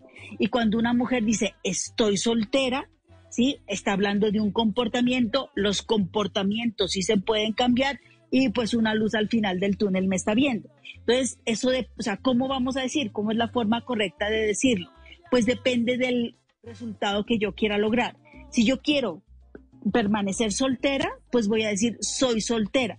Pero si quiero que ese estado cambie, voy a decir estoy soltera. ¿Vale? Entonces también tiene que ver con la forma en que nosotros hablamos y nos expresamos. ¿Sí? Este, por ejemplo, es muy común que a los niños les digan, eh, tú eres necio, y el niño se va a repetir, yo soy necio, soy cansón, ¿vale? Ahí nosotros le estamos haciendo una programación a los niños. Bueno, entonces digamos que eh, es muy diferente que tú le digas a un niño, este, Felipe, hoy en la tarde tuviste un comportamiento que no fue adecuado, pero que no le digan al niño, o sea, que, que es necio, que es cansón. Sí, porque le están haciendo una programación mental de un estado que no va a poder cambiar, ¿vale? Entonces, por ejemplo, cuando el esposo deja las medias sucias por fuera del canasto de la ropa sucia, la gente le dice, es que eres un desordenado, ¿cierto? Entonces la persona dice, yo soy desordenada. Está haciendo una programación mental de algo que no se puede cambiar. Es muy diferente que te hablen del hecho y que le digas, pues hoy dejaste las medias por fuera del canasto de la ropa sucia y hay que dejarlas dentro del canasto de la ropa sucia. Esa forma es como podemos ayudar a la programación, a la programación mental. Entonces, como nosotros nos expresamos, como nosotros hablamos, pues tiene mucha influencia en los comportamientos que yo, que yo, que yo, que yo tengo, ¿cierto? Entonces es muy importante tener conciencia de cómo estamos hablando, ¿cierto? De cómo estamos pensando, porque eso se puede convertir en la realidad que yo estoy viviendo. Y, y me afana eso de que uno puede también terminar programándole la cabeza a otra persona porque a punta de repetición le empieza a decir algo Sí. y empieza a convencerlo de algo que, que no es cierto.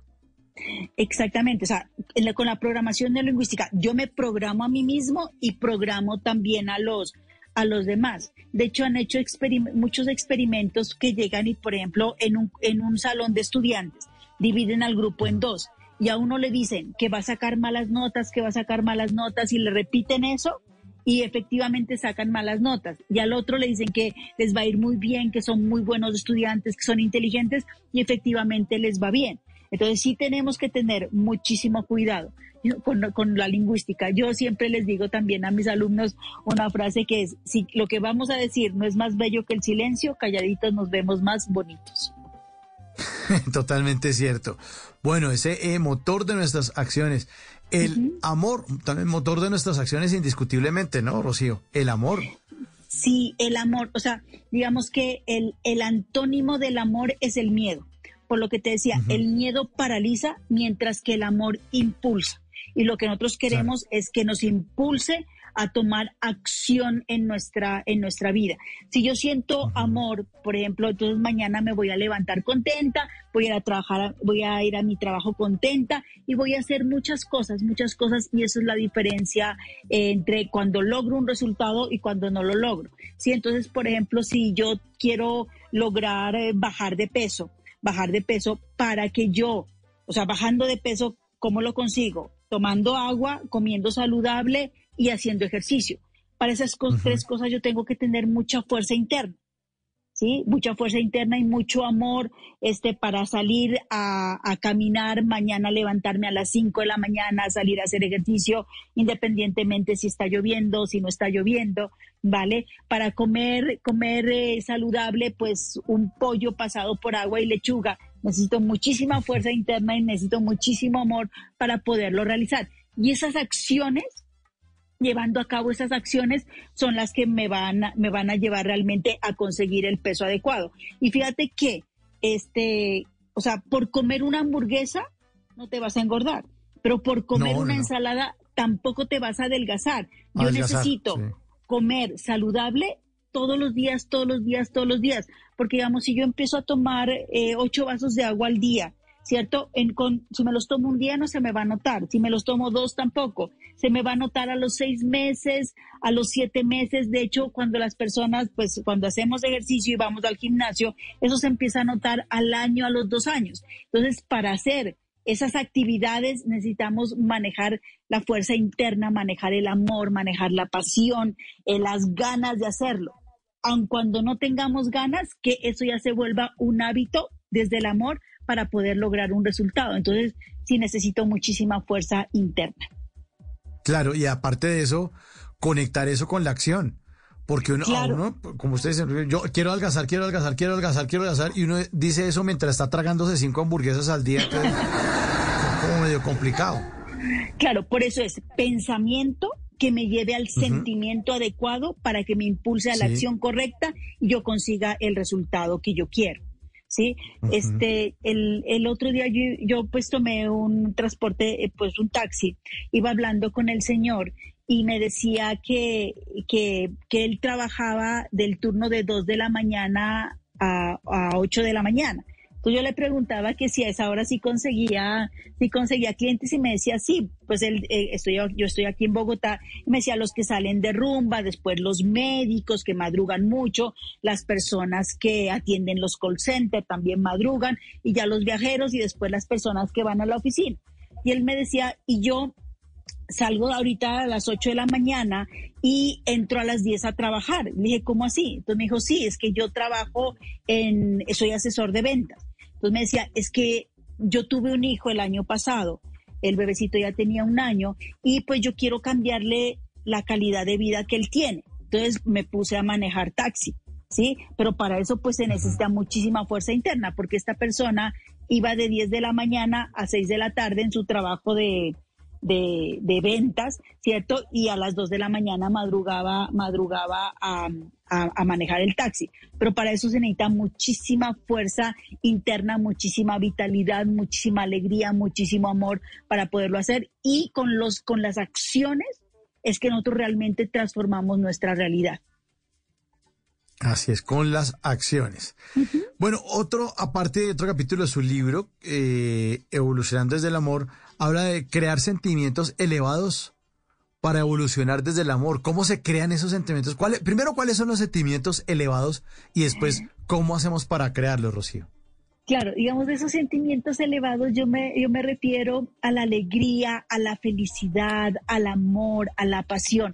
Yo siempre también hablo de que sí tenemos que ser ambiciosos con esos sentimientos, porque entre más lindos sean esos sentimientos, más elevados la satisfacción, ¿cierto? Este, pues van a tener muchísima más carga emocional y eso es lo que necesitamos para impulsarnos para las, para las acciones todo yo lo creo a través del pensamiento y del, y del lenguaje. Entonces, digamos que yo puedo sentir alegría, ¿cierto? Y esa alegría puede ser una alegría mediana, pero yo puedo hacer también que esa alegría crezca.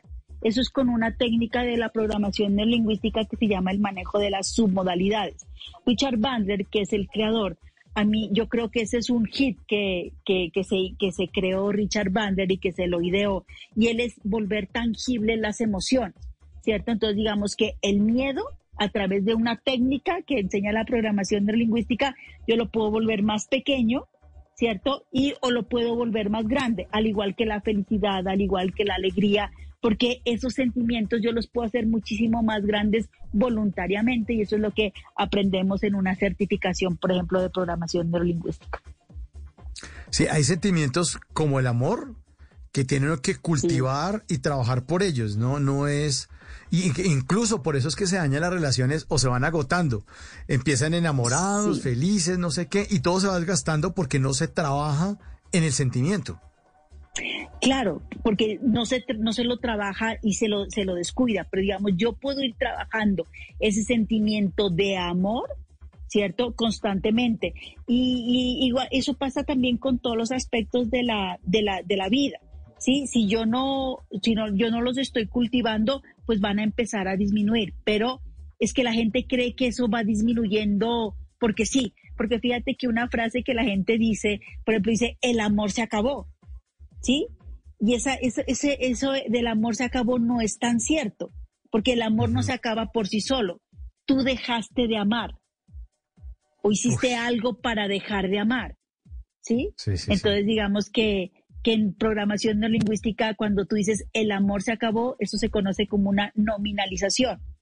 Sí, que, que de hecho pone a la persona como víctima, o sea, no sé qué pasó, pero el amor se fue acabando y no, tú hiciste algo para dejar de amar, que ya responsabilizamos a la persona de sus acciones. Mm, Bueno, eh, aquí en el 316-692-5274 dice, buenas noches Mauro, soy Yu desde Medellín, me encanta el tema, por favor pregúntele a Rocío cómo podemos ayudar a una persona para que cambie el, el, el- el switch o el, chip. chip. Sí, sí. Eh, de la natividad, aun cuando sabe que tiene todas las capacidades y cualidades. ¿No? ¿De la qué, perdón? De la natividad, me escriben acá. Es bueno, no. Eh, bueno, digamos que lo primero que tenemos que, que pensar es que si la persona quiere hacerlo, si tiene la disposición para, para hacerlo, porque eso es el primer proceso para, para cambiar, ¿cierto? Ahora, este, sí tenemos que, o sea, lograr que la persona llegue a un estado de calma y tranquilidad, porque digamos que en programación neurolingüística hablamos que no solo necesitamos hacer un cambio a nivel psicológico, sino un cambio a nivel también neurológico. El cambio psicológico es, por ejemplo, cuando las personas te dicen, eh, bueno, estoy angustiada por algo y tú les dices, pues tienes que estar más tranquilo. ¿Sí? Y lo que yo me he dado cuenta, Mauricio, es que cuando las personas, por ejemplo, llegan a consulta conmigo, saben que tienen que estar más tranquilo, pero no saben cómo llegar a estar más tranquilo. ¿Sí? Para que lo experimenten dentro de ellos. A eso es lo que yo llamo un cambio a nivel neurológico. La química en su cerebro, o sea, tenemos que generar esos neurotransmisores que tengan que ver con la calma, con la tranquilidad, con el amor, que es la serotonina, la dopamina o la oxitocina. Entonces, por ejemplo, cuando tú este, eh, respiras profundo, llegas a un estado de tranquilidad. Cuando relajas tu cuerpo, ¿cierto? Sobre todos los puntos cardinales de tu cuerpo, que son tus pies, tus manos, tu abdomen, tus hombros, tu mandíbula y tu entrecejo. Tener conciencia del cuerpo, porque a veces digamos que cuando estamos trabajando, por ejemplo, lo que tú decías, tenemos el, el- el ceño fruncido, tenemos los hombros completamente rígidos y la gente se acerca y te dice, ¿estás bravo? Y uno dice, no, no estoy bravo, pero pareciera que estás bravo. Claro. Cuando nos vamos a dormir también a veces estamos con el cuerpo súper rígido. Entonces ser conscientes de relajarlo, de respirar, ¿cierto? Y también de calmar nuestra mente porque estamos con el diálogo interno pensando y pensando, pensando en cosas negativas y eso hace que genere que generemos eh, cortisol en, en nuestro cuerpo. Entonces, digamos que a una persona le podemos ayudar, ¿cierto? Diciéndole que respire profundo, que relaje su cuerpo y que aquiete su mente. Yo siempre les digo que se imaginen que es como si la mente estuviera quietecita, como el agua del lago que está quieta. Y en ese momento, te aseguro que es como si la persona se quitara una venda de los ojos, todo lo va a ver más bonito, todo lo va a ver más lindo, todo lo va a ver más fácil, ve las alternativas de solución, toma mejores decisiones y su corazón se va a sentir en paz. Bueno, aquí nuestra oyente Judith de Medellín eh, corrigió que no era natividad. Yo, yo me imaginé que es que estaban queriendo tener un hijo o no. No, no, no, no. Es, no, no, no, no, no. Es, es que es de la negatividad. Eso La es. negatividad. Que lo negativo se per- Sí, estudian vagos a ver si escriben bien. Eh, me, ponen aquí a preguntar bobadas al aire. Es que la natividad, que yo pensé que es que, que, que el chip de la natividad, no, el chip de la negatividad. Negatividad. Que el, sí, ¿cómo hace? Entonces, ahora sí, ahora sí la, la pregunta queda eh, eh, muy coherente. En ¿Cómo podemos ayudar a una persona para que cambie el chip de la negatividad, aun cuando sabe que tiene todas las capacidades y cualidades? Esa sí es la pregunta de Judy. Vale. ¿Cómo o sea, podemos ayudar? Sí, o sea, con lo que les estaba hablando, o sea, que, que la Sí. persona llegue a experimentar un estado de calma y un estado de tranquilidad, ¿sí? O sea, que en su mente pare ese diálogo interno, porque generalmente lo que, o sea, debe tener un pensamiento que le preocupa y ese pensamiento, porque como eh, ese pensamiento te lleva a otro pensamiento negativo, a otro pensamiento negativo. Eso es como una bola de nieve y otro pensamiento más negativo y eso ya se convierte en un hábito. Y esos hábitos se convierten en costumbres y esa costumbre se convierte en tu carácter. Entonces, digamos, si la persona empieza a experimentar un estado de calma y de tranquilidad, se va a sentir mucho más liviana, su mente va a quedar en calma y da espacio para que traiga pensamientos positivos que va a producir otra clase de, otra clase de, de neurotransmisor. ¿Vale? Entonces, digamos que esa es una forma. También, digamos, instalarle creencias eh, que sí puede. Algo también importantísimo es el agradecimiento. El agradecimiento es la base del merecimiento. Agradecer, ¿sí? O sea, que empecemos a agradecer, pero el agradecimiento yo lo llamo agradecimiento incondicional. Generalmente los seres humanos agradecemos por lo que tenemos, agradecemos por la casa, por el techo, por la comida, por la cobija que tengo en este momento acá, ¿vale? Pero el agradecimiento tiene que ser incondicional. Yo agradezco por lo que soy, agradezco por lo que hago y en ese momento sí agradezco por lo que tengo. ¿Sí? Entonces, por lo que soy, por lo que hago y por lo que tengo. Agradecer es súper, súper bonito, nos genera un sentimiento de amor impresionante, ¿vale? Y me lleva a que abra una ventana de percepción para que empiece a observar cosas diferentes y también me, me lleve a observar cosas bonitas, cosas bonitas porque de verdad sí tenemos que ser muy agradecidos en la vida, en la vida, a Dios o en lo que tú creas, agradecer. Es un sentimiento que me lleva a generar otra perspectiva completamente diferente a la negatividad. Pues entonces ya quedamos listos, preparados para evolucionar desde el amor, Rocío. Esa Sí. es la clave entonces. Esa es la clave. Exactamente, exactamente, esa es la clave. Digamos, otras emociones que me llevan a evolucionar desde el amor es la comprensión, ¿sí? Porque nosotros vivimos experiencias negativas que a veces no las quisiéramos vivir, pero si nos damos cuenta, esas experiencias negativas, o sea, que era lo que Sor Juana de la Cruz decía, cuando tocamos la noche oscura del alma, nos llevan a reflexionar y a ser unos mejores seres humanos. ¿sí? Entonces, digamos, la comprensión de comprender que por algún motivo, por alguna razón me estoy viviendo esa experiencia, pero eso es lo que me lleva a ser un mejor ser humano, es muy importante. La aceptación también de esas experiencias, el agradecimiento y en ese momento sí podemos llegar a sentir amor para poder evolucionar hacia otro nivel. Pues quedamos listos, evolucionando eh, a partir del amor, desde el amor. Qué importante este tema. Pues Rocío, le queremos agradecer muchísimo su presencia en Bla Bla Blue. Le mandamos un gran abrazo, muchos éxitos con su libro y éxitos con toda la labor que usted está haciendo por los demás para que aprendamos a evolucionar precisamente desde el amor. Bueno, muchísimas gracias Mauricio a ti y a todas las personas que nos escucharon y tengan en cuenta que con conciencia y, una- y amor podemos convertir un gran dolor en un gran amor. Perfecto. Es Rocío Suárez en Bla Bla Blue.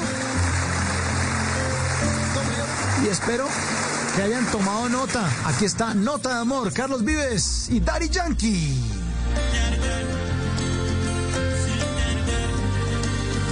Bla bla blue. Conversaciones para gente despierta. Hoy te tengo que decir que el amor en ti encontré, que eres tú la mujer que me hace feliz, me cura el dolor, mi otra mitad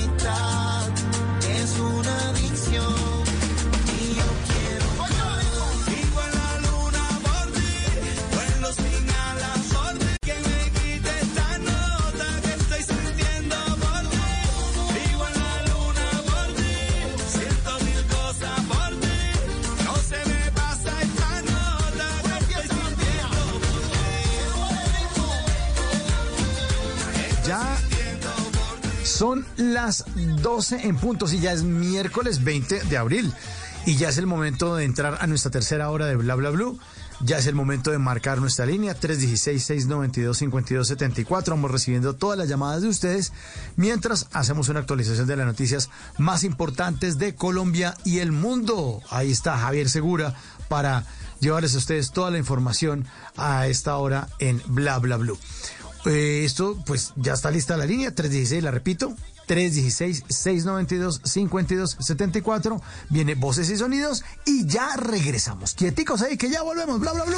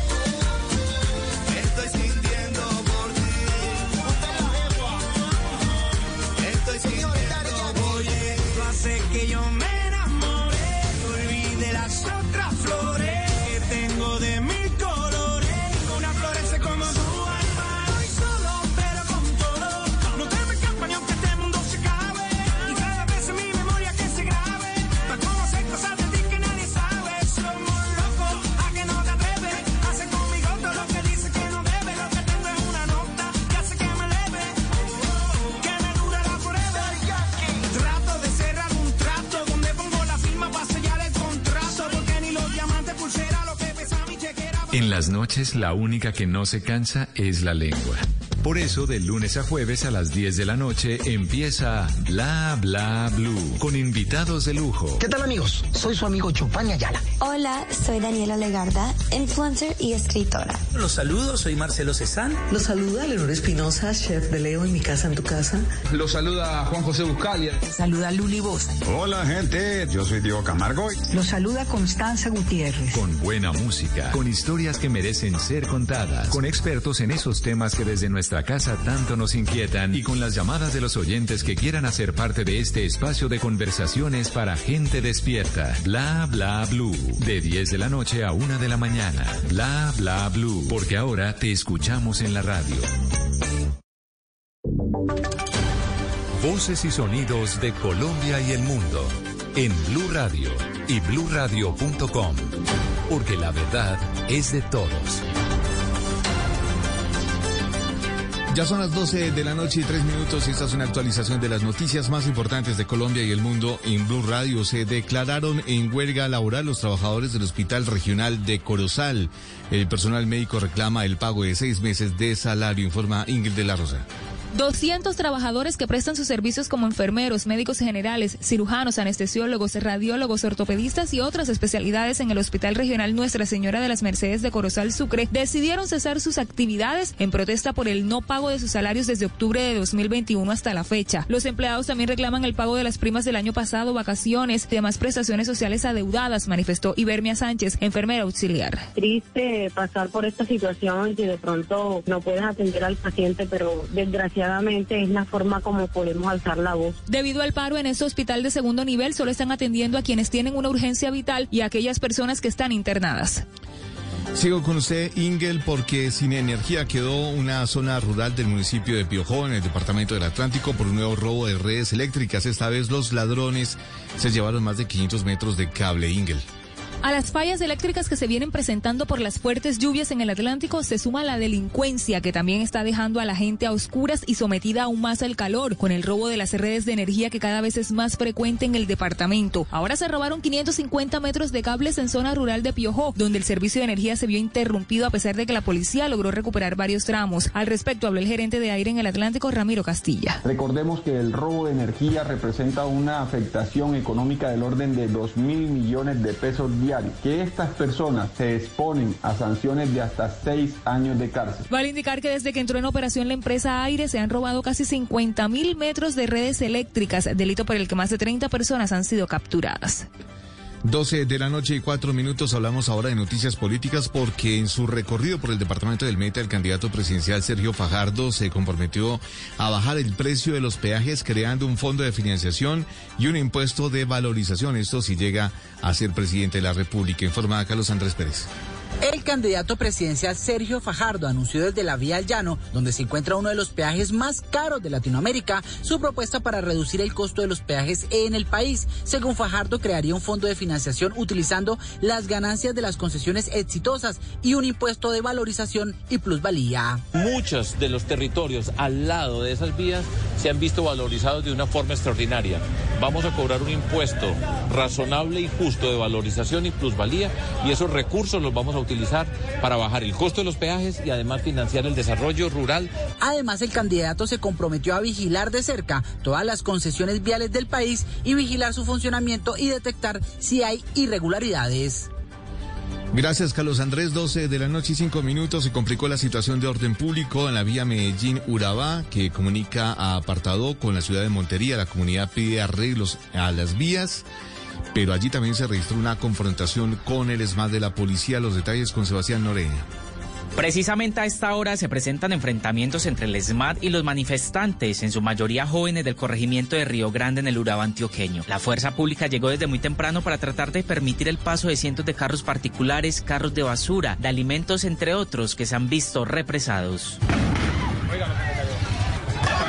Allí estas personas solicitan a las alcaldías de Turbo, Apartado y a la gobernación de Antioquia mejores condiciones en las vías rurales y el servicio de agua potable que ha sido limitado. Además aseguran que con el desarrollo del proyecto Puerto Antioquia quedarían varias comunidades alejadas y sin vías de acceso. Noticias contra reloj en Blue Radio. Y cuando ya son las 12 de la noche y 6 minutos, la noticia en desarrollo, el presidente de Estados Unidos, Joe Biden, consideró este martes que los viajeros son quienes deben decidir si llevan o no mascarilla en aviones, trenes, autobuses y otras formas de transporte público. La cifra que es en noticia, en los primeros 15 días del mes de abril se matricularon 7.411 vehículos nuevos según el RUNT. Y quedamos atentos porque el IMPEC revisará permisos de 15 computadores encontrados en la cárcel La Picota de Bogotá por orden de director del Instituto Penitenciario, el general Tito Castellanos. Se revisarán los permisos de todos los computadores para determinar cuáles renovarán en su administración.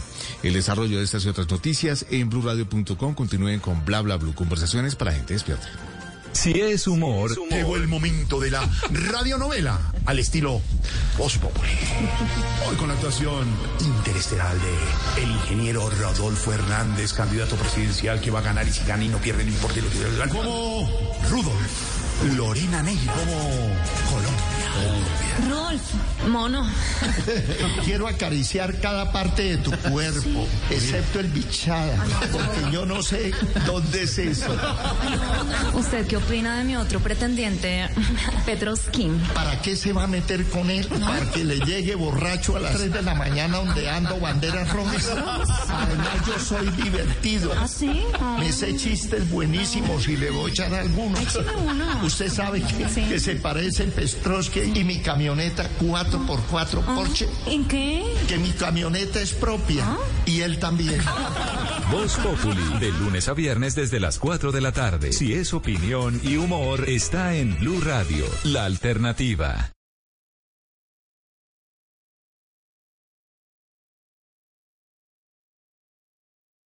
Por un día más lleno de positivismo y propósitos. Es tiempo de cuidarnos y querernos. Banco Popular. Siempre se puede. Estás a un clic de elegir la cuenta diamante. Consultas ilimitadas y sin cuota de manejo. Clic. Retiros ilimitados. Clic. Haz clic y adquiere la cuenta diamante para pensionados en bancopopular.com.co o en nuestras oficinas. En el Popular, hoy se puede. Siempre se puede. Somos Grupo Aval. Vigilado Superintendencia Financiera de Colombia. Esta es Blue Radio. Sintonice Blue Radio en 89.9 FM y grábelo desde ya en su memoria y en la memoria de su radio. Blue Radio, la alternativa. En las noches la única que no se cansa es la lengua. Por eso, de lunes a jueves a las 10 de la noche empieza Bla Bla Blue con invitados de lujo. Amigos, les habla Primo Rojas. Hola, los saluda Alejandra Borrero. ¿Qué tal amigos de Blue Radio? Les saluda Rafael Santos Díaz. Les saluda la gorda Fabiola, Fabiola Posada. Los saluda Magic One, baby, el negrito del swing, el duro. Los saluda Marcela Mara, actriz y productora. Oiga, mire, vea, que los saluda Nino Caicedo y su orquesta Guayacán. Con música, con historias que merecen ser contadas, con expertos en esos temas que desde nuestra casa tanto nos inquietan y con las llamadas de los oyentes que quieran hacer parte de este espacio de conversaciones para gente despierta. Bla bla blue, de 10 de la noche a 1 de la mañana. Bla bla blue, porque ahora te escuchamos en la radio. Past has gone. Future is not, may not be at all. Present is, you know, the only thing that exists is really the now. No sé si está bien poder decir adiós tan fácilmente. Me hace sentir un robot,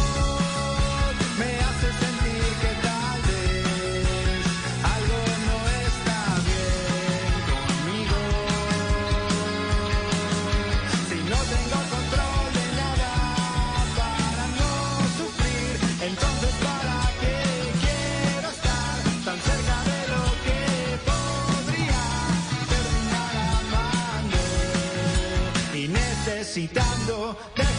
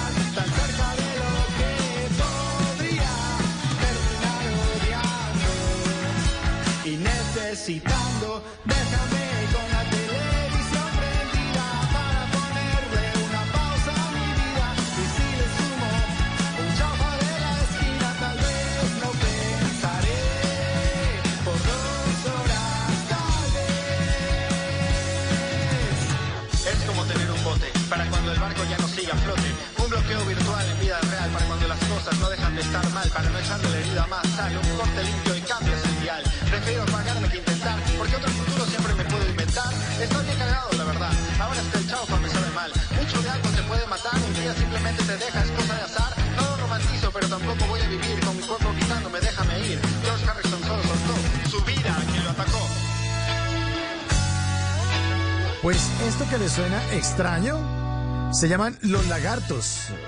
Los traje de Perú. Sí, los lagartos. Y esa canción se llama Desapego. Desapego, los lagartos. Sí, es una banda de ska, de rock eh, peruana. eh, sonidos alternativos. Recuerden que aquí hablamos todos y hablamos de todo. Y suena todo tipo de música. No toda la música tiene que sonar igualita, no toda la música normal, eh, no todo es vallenato, no todo es... Bueno, también hay rockcito, también hay sonidos alternativos y los quería compartir con ustedes en esta noche de Bla Bla Blue. Son las 12 de la noche, 13 minutos. Recordándoles además nuestra línea telefónica 316-692-5274, la línea de Bla Bla Blue que siempre está abierta desde las 10 de la noche hasta la 1 de la mañana, pero que en esta tercera hora la utilizamos para comunicarnos con nuestros oyentes quienes quieran hacer parte de este espacio de conversaciones para gente despierta. ¿Qué tienen que hacer? Pues llamar. Llamar a ese número 316-692-5274, la línea de Bla Bla Blue. Cuéntenos qué están haciendo, qué hay de su vida, qué los trae por acá, qué hacen ustedes, por ejemplo, por ponerles un ejemplo, qué hacen ustedes un, un miércoles eh, por ahí a las 12 y 14 minutos despiertos. Eh, cuéntenos a través de nuestra línea 316-692-5274. La línea abiertamente escuchamos esto de Perú. Rock alternativo, desapego, los lagartos.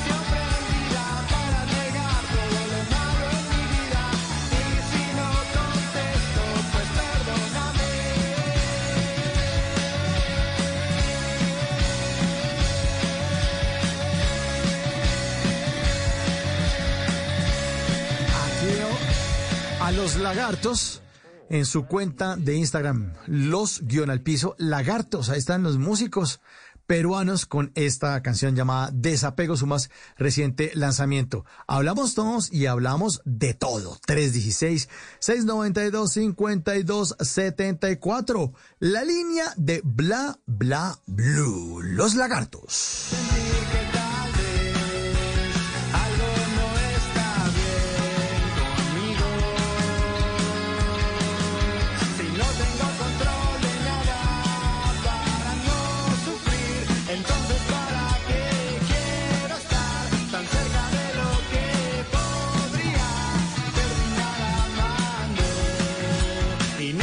Necesitando. Déjame con la televisión prendida para ponerle una pausa a mi vida. Y si le sumo un chaufa de la esquina, tal vez no pensaré por dos horas, tal vez.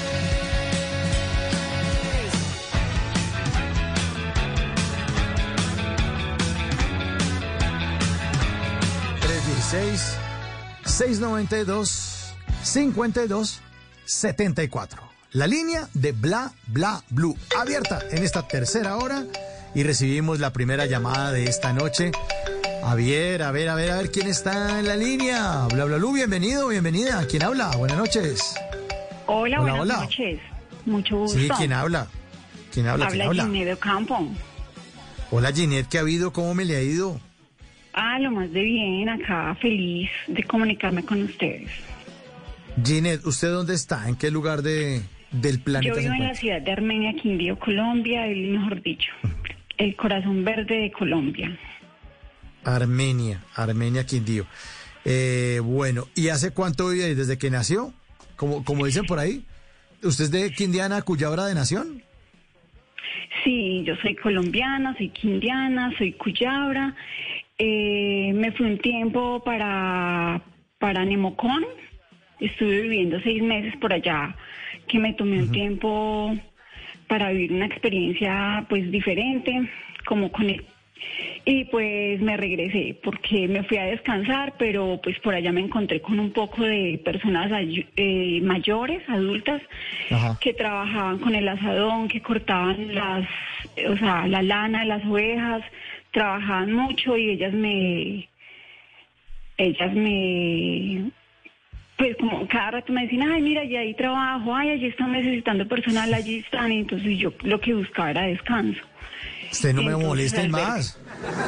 Sí, ya, no, ya. Y ya no entonces más. yo no, yo no, yo, yo pues porque yo ya llevaba mucho tiempo trabajando y yo dije no, no, no, un tiempo y entonces de, de comprar la leche, de comprar la leche pues en bolsa a comprarla pues ya en cantina, en botella, o sea una vida de, de campo quería vivir yo. Y fue lo más de chévere esa experiencia, fue muy bonita, pero la verdad la pena me hizo devolver, porque esa gente, esas personas, personas de 85, 90 años, trabajando, y yo no quería trabajar. O sea, usted se volvió por porque le da pena que dijeran, venga a trabajar, que no dejen dormir, ya, no molesten más. Sí, Sí, esa era no, la, yo, la me- o vuelta. sea, yo tenía una vida activa, es decir, o sea, yo me levantaba eh, súper temprano, pues por la, la vida que he tenido de, de- de laboral. Entonces igual yo me levantaba, eh, salía a trotar, por ahí había un cultivo de fresas, eh, todas esas fresas, yo, bueno, llegaban los carros de las diferentes empresas a recoger la leche porque toda la gente madrugaba pues como a ordeñar. Y yo vivía, yo iba y tomaba muchas fotos, bueno, fue una experiencia muy bonita. Pero no, sí es en vista de que me buscaban trabajo y yo no. Pero de eso sí, yo quería venirme, pero trayéndome ese pedacito de tierra de por allá tan bonito. ¿Y por qué terminó yéndose para allá, Ginette? ¿Usted en, en qué trabajaba y por qué le dio por tomarse un año sabático? Bueno, ese fue mi primer año sabático porque este es el segundo. Acá, Eh, eh, este, este, el actual es el segundo. El actual es mi segundo año sabático. Llevo no, ocho, es años- que es perdón, ocho meses sin trabajar, haciendo lo que he querido. Esta haciendo- delicia. Ah, No, que qué delicia, o sea, que qué envidia además. sí, pues de cierta manera, o sea, se sabe que hoy se, se tienen unas cosas y se pierden otras y así, o sea, no todo es como, pero es como uno se sienta y pues me he sentido muy bien en este tiempo haciendo lo que me gusta, haciendo deporte, pintando, aprendiendo a tocar piano, guitarra. eh, escuchando Blue Radio, por supuesto. No, muchas eso cosas. O sea, de hecho, ya pronto me voy para un intercambio. Eh, ya a, a Lisboa. Pero. Ah, no, pero que por se está tan- vuelvo. Dime. Ah, no, pero. No, no, pues que. es que ¿Qué Wii? ¿cómo decir Wii? No, que, que no diga sí, di Wii, pero usted está hablando de Portugal y nos mete en Francia, entonces. Como complicado, ¿no? como complicado. Bueno. Eh, bueno, cuente, Rocío, ¿qué quería contar? No, ¿qué quiere que le cuente? Ah, bueno, quería que. Bueno, entonces yo le voy a preguntar. Uy, que pero. No, no, pero no, no, no se me pongan así tampoco. Bueno. Ginette, Ginette, Ginette. em, ¿Usted en qué trabaja que le permite tener años sabáticos? ¿A qué se dedica? Porque es que eso es. Eso yo, yo también quiero de eso. ¿Cómo es? No, yo creo que todos podemos. Lo que pasa es que no se trata como de... Son decisiones, son decisiones, entonces no, normal. eh, yo pues soy profesional en administración de negocios internacionales. Ah, He trabajado pues como en la parte operativa, comercial, administrativa. Eh, siempre me ha, los trabajos que siempre he tenido han sido, pues empecé como, o sea, como con el área de comercial, siempre me han perseguido las ventas. Eh, entonces, no, de cierta manera, pues en tantos años de trabajo, pues me hice a mi casa, no tengo carro, tengo pues como un medio de transporte básico, sencillo. Y me dediqué como, o sea, como en una época eh, tenía mala administración del dinero y pues no me rendía el dinero y quería muchas cosas y yo decía, ¿cómo lo logro? Hasta que logré pues como lo que llamamos la libertad financiera y pues de cierta manera me puse a ahorrar, pero no para invertir en, en propiedades, en cosas, sino como para invertir en mí y pues para poderme dar ese tiempo. Y pues no. Eh, eso tiene sus ventajas y sus desventajas, pero pero se siente uno se siente uno bien haciendo, o sea, hay que tener mucho cuidado con las palabras y con lo que uno piensa y con lo que uno quiere. Entonces las palabras tienen poder. Entonces eh, yo decía, bueno, qué rico eh, tal cosa y, y luchaba por eso y lo lograba. Qué rico y yo siempre soñaba, yo decía, qué rico tener un tiempo donde uno no trabaje, pero pueda eh, sostenerse en todas las áreas y hacer lo que uno realmente le gusta, o sea, como buscar, porque realmente el ser humano tiene mucho potencial, tiene talentos, tiene dones y a veces uno no sabe exactamente, eh, porque uno elige un trabajo, pero, o sea, uno se pone a trabajar en algo, pero realmente a uno le gustaría hacer otras cosas, ¿me hago entender? Sí, claro, claro, O claro. sea, como buscando la identidad, o sea, siempre, o sea, lo importante es como buscar la felicidad y sentirse bien, entonces, no sé si me estoy haciendo entender. Sí, sí, sí, yo lo entiendo perfectamente. Eh, muchas personas trabajan en algo que les esté dando plata, que les esté dando un estatus, respondiendo a una cantidad de parámetros, exigencias o a lo que les están diciendo alrededor, pero de pronto no están tan contentos o contentas con lo que quieren hacer. Usted eh, sí decidió, pues, no, pues toca, toca organizarse, porque lo que yo quiero hacer es otra cosa, tener esos puntos y esos oasis, esos años sabáticos donde usted puede hacer lo que le la gana, como dormir, descansar, botar en bicicleta y no estar recogiendo fresas allá, como le, le estaban Ay, sí, en aunque fue una experiencia súper chévere porque eso, mm, le voy a contar una experiencia chiquita de eso de las fresas. Eh, Yo vivía al frente de un cultivo de fresas, entonces pues pasaban los pajaritos y las, las picoteaban. Y llegaba un carro pues de una empresa, de un de una empresa, pues, eh, bueno, un supermercado. Iba y las recogía para venderlas en los supermercados y pues se llevaban la premium, la mejor, y dejaban la otra y pues eso se lo daban a las vacas. Esas, esas fresas, eh, ¿cómo se llama? Esas fresas así picoteaditas por las, por las, por los pajaritos. Y yo, yo no sé, a mí me llamó mucho la atención y yo dije, pero ¿cómo así? Si eso, pues no sé, y yo con eso hacía mascarillas, hacía, o sea, yo les... mm, me, pues a mí me las regalaban porque yo iba a preguntar qué tan chévere, qué se cultivo, qué a como el kilo, qué bueno. Y yo iba a comprar, pero cuando me decían, ver, acá hay una, si quieres se las lleve, cuando, eh, están picoteaditas por las por los pajaritos, y yo, ay, y entonces yo cogía las lavaba, les quitaba pues todo eso, porque son fresas premium, son fresas grandes, bonitas, ricas.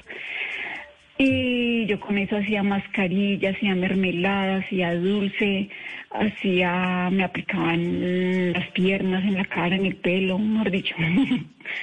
¿Y funcionan? eh, pues sí, ¿Como mascarillas? ¿Sí, sí funcionan? sí, eso se sabe que todo lo natural funciona. Todo tiene propiedades y todo lo natural. ¿Para qué? Pero yo me aplicaba eso. Bueno, tenía, tenía esa, esa piel muy, muy bonita a partir de las, de las fresas. Bueno, y entonces... Antes, durante y después y todavía. Y, Claro, claro, se nota que usted tiene la voz de una persona muy joven, a las mujeres no se les pregunta la edad, pero me llama la atención que usted eh, haya decidido estudiar o dedicarse a los negocios internacionales y que eh, no se quede de pronto como esas personas workahólicas, adictas al trabajo, que se meten y se meten y se meten y se meten y las absorbe el trabajo y tiene relaciones internacionales. ¿Y, y dónde está ella? Y Ginette no, que está en China negociando unas vainas que van a traer para Colombia y no sé qué vaina. ¿Y dónde no? Que está montada en un avión. ¿Y, y dónde está? No, en el hotel y no sé qué. O no, ¿dónde está? No, está mirando que las facturas que le habían... son bonitas. Porque Claro, yo claro, recuerdo claro. con cariño, con amor, con gratitud. Obviamente yo voy a volver a trabajar, voy a tener un trabajo muy bueno, pero eh, no no le tengo porque estoy esperando pues ese viaje ahorita que ya ya pronto ya viajo el próximo mes. Entonces pues me voy a quedar por allá un mes y, y ya ya regreso nuevamente a trabajar. Porque ya se está el acercando como, ya llevo ocho meses y pues el año son doce, me faltan cuatro, entonces tengo que aprovechar un Uy, mes pero- por allá y ya. Claro, pero usted tiene que ser muy organizada con la plata. Es que, pues, o sea, yo podría hacer eso un tiempito. No, pero tampoco. Me regañando ahí. Pero uno puede hacer eso, pero un tiempito chiquito. Pero es que un año, los egresos de un año son duros, son largos. Pues, Buen billete, ¿no? sí. Sí, lo que pasa es que son, son como estilos de vida. Eh, Yo me, yo vivo como en un, en una casa, en casa propia, casa propia.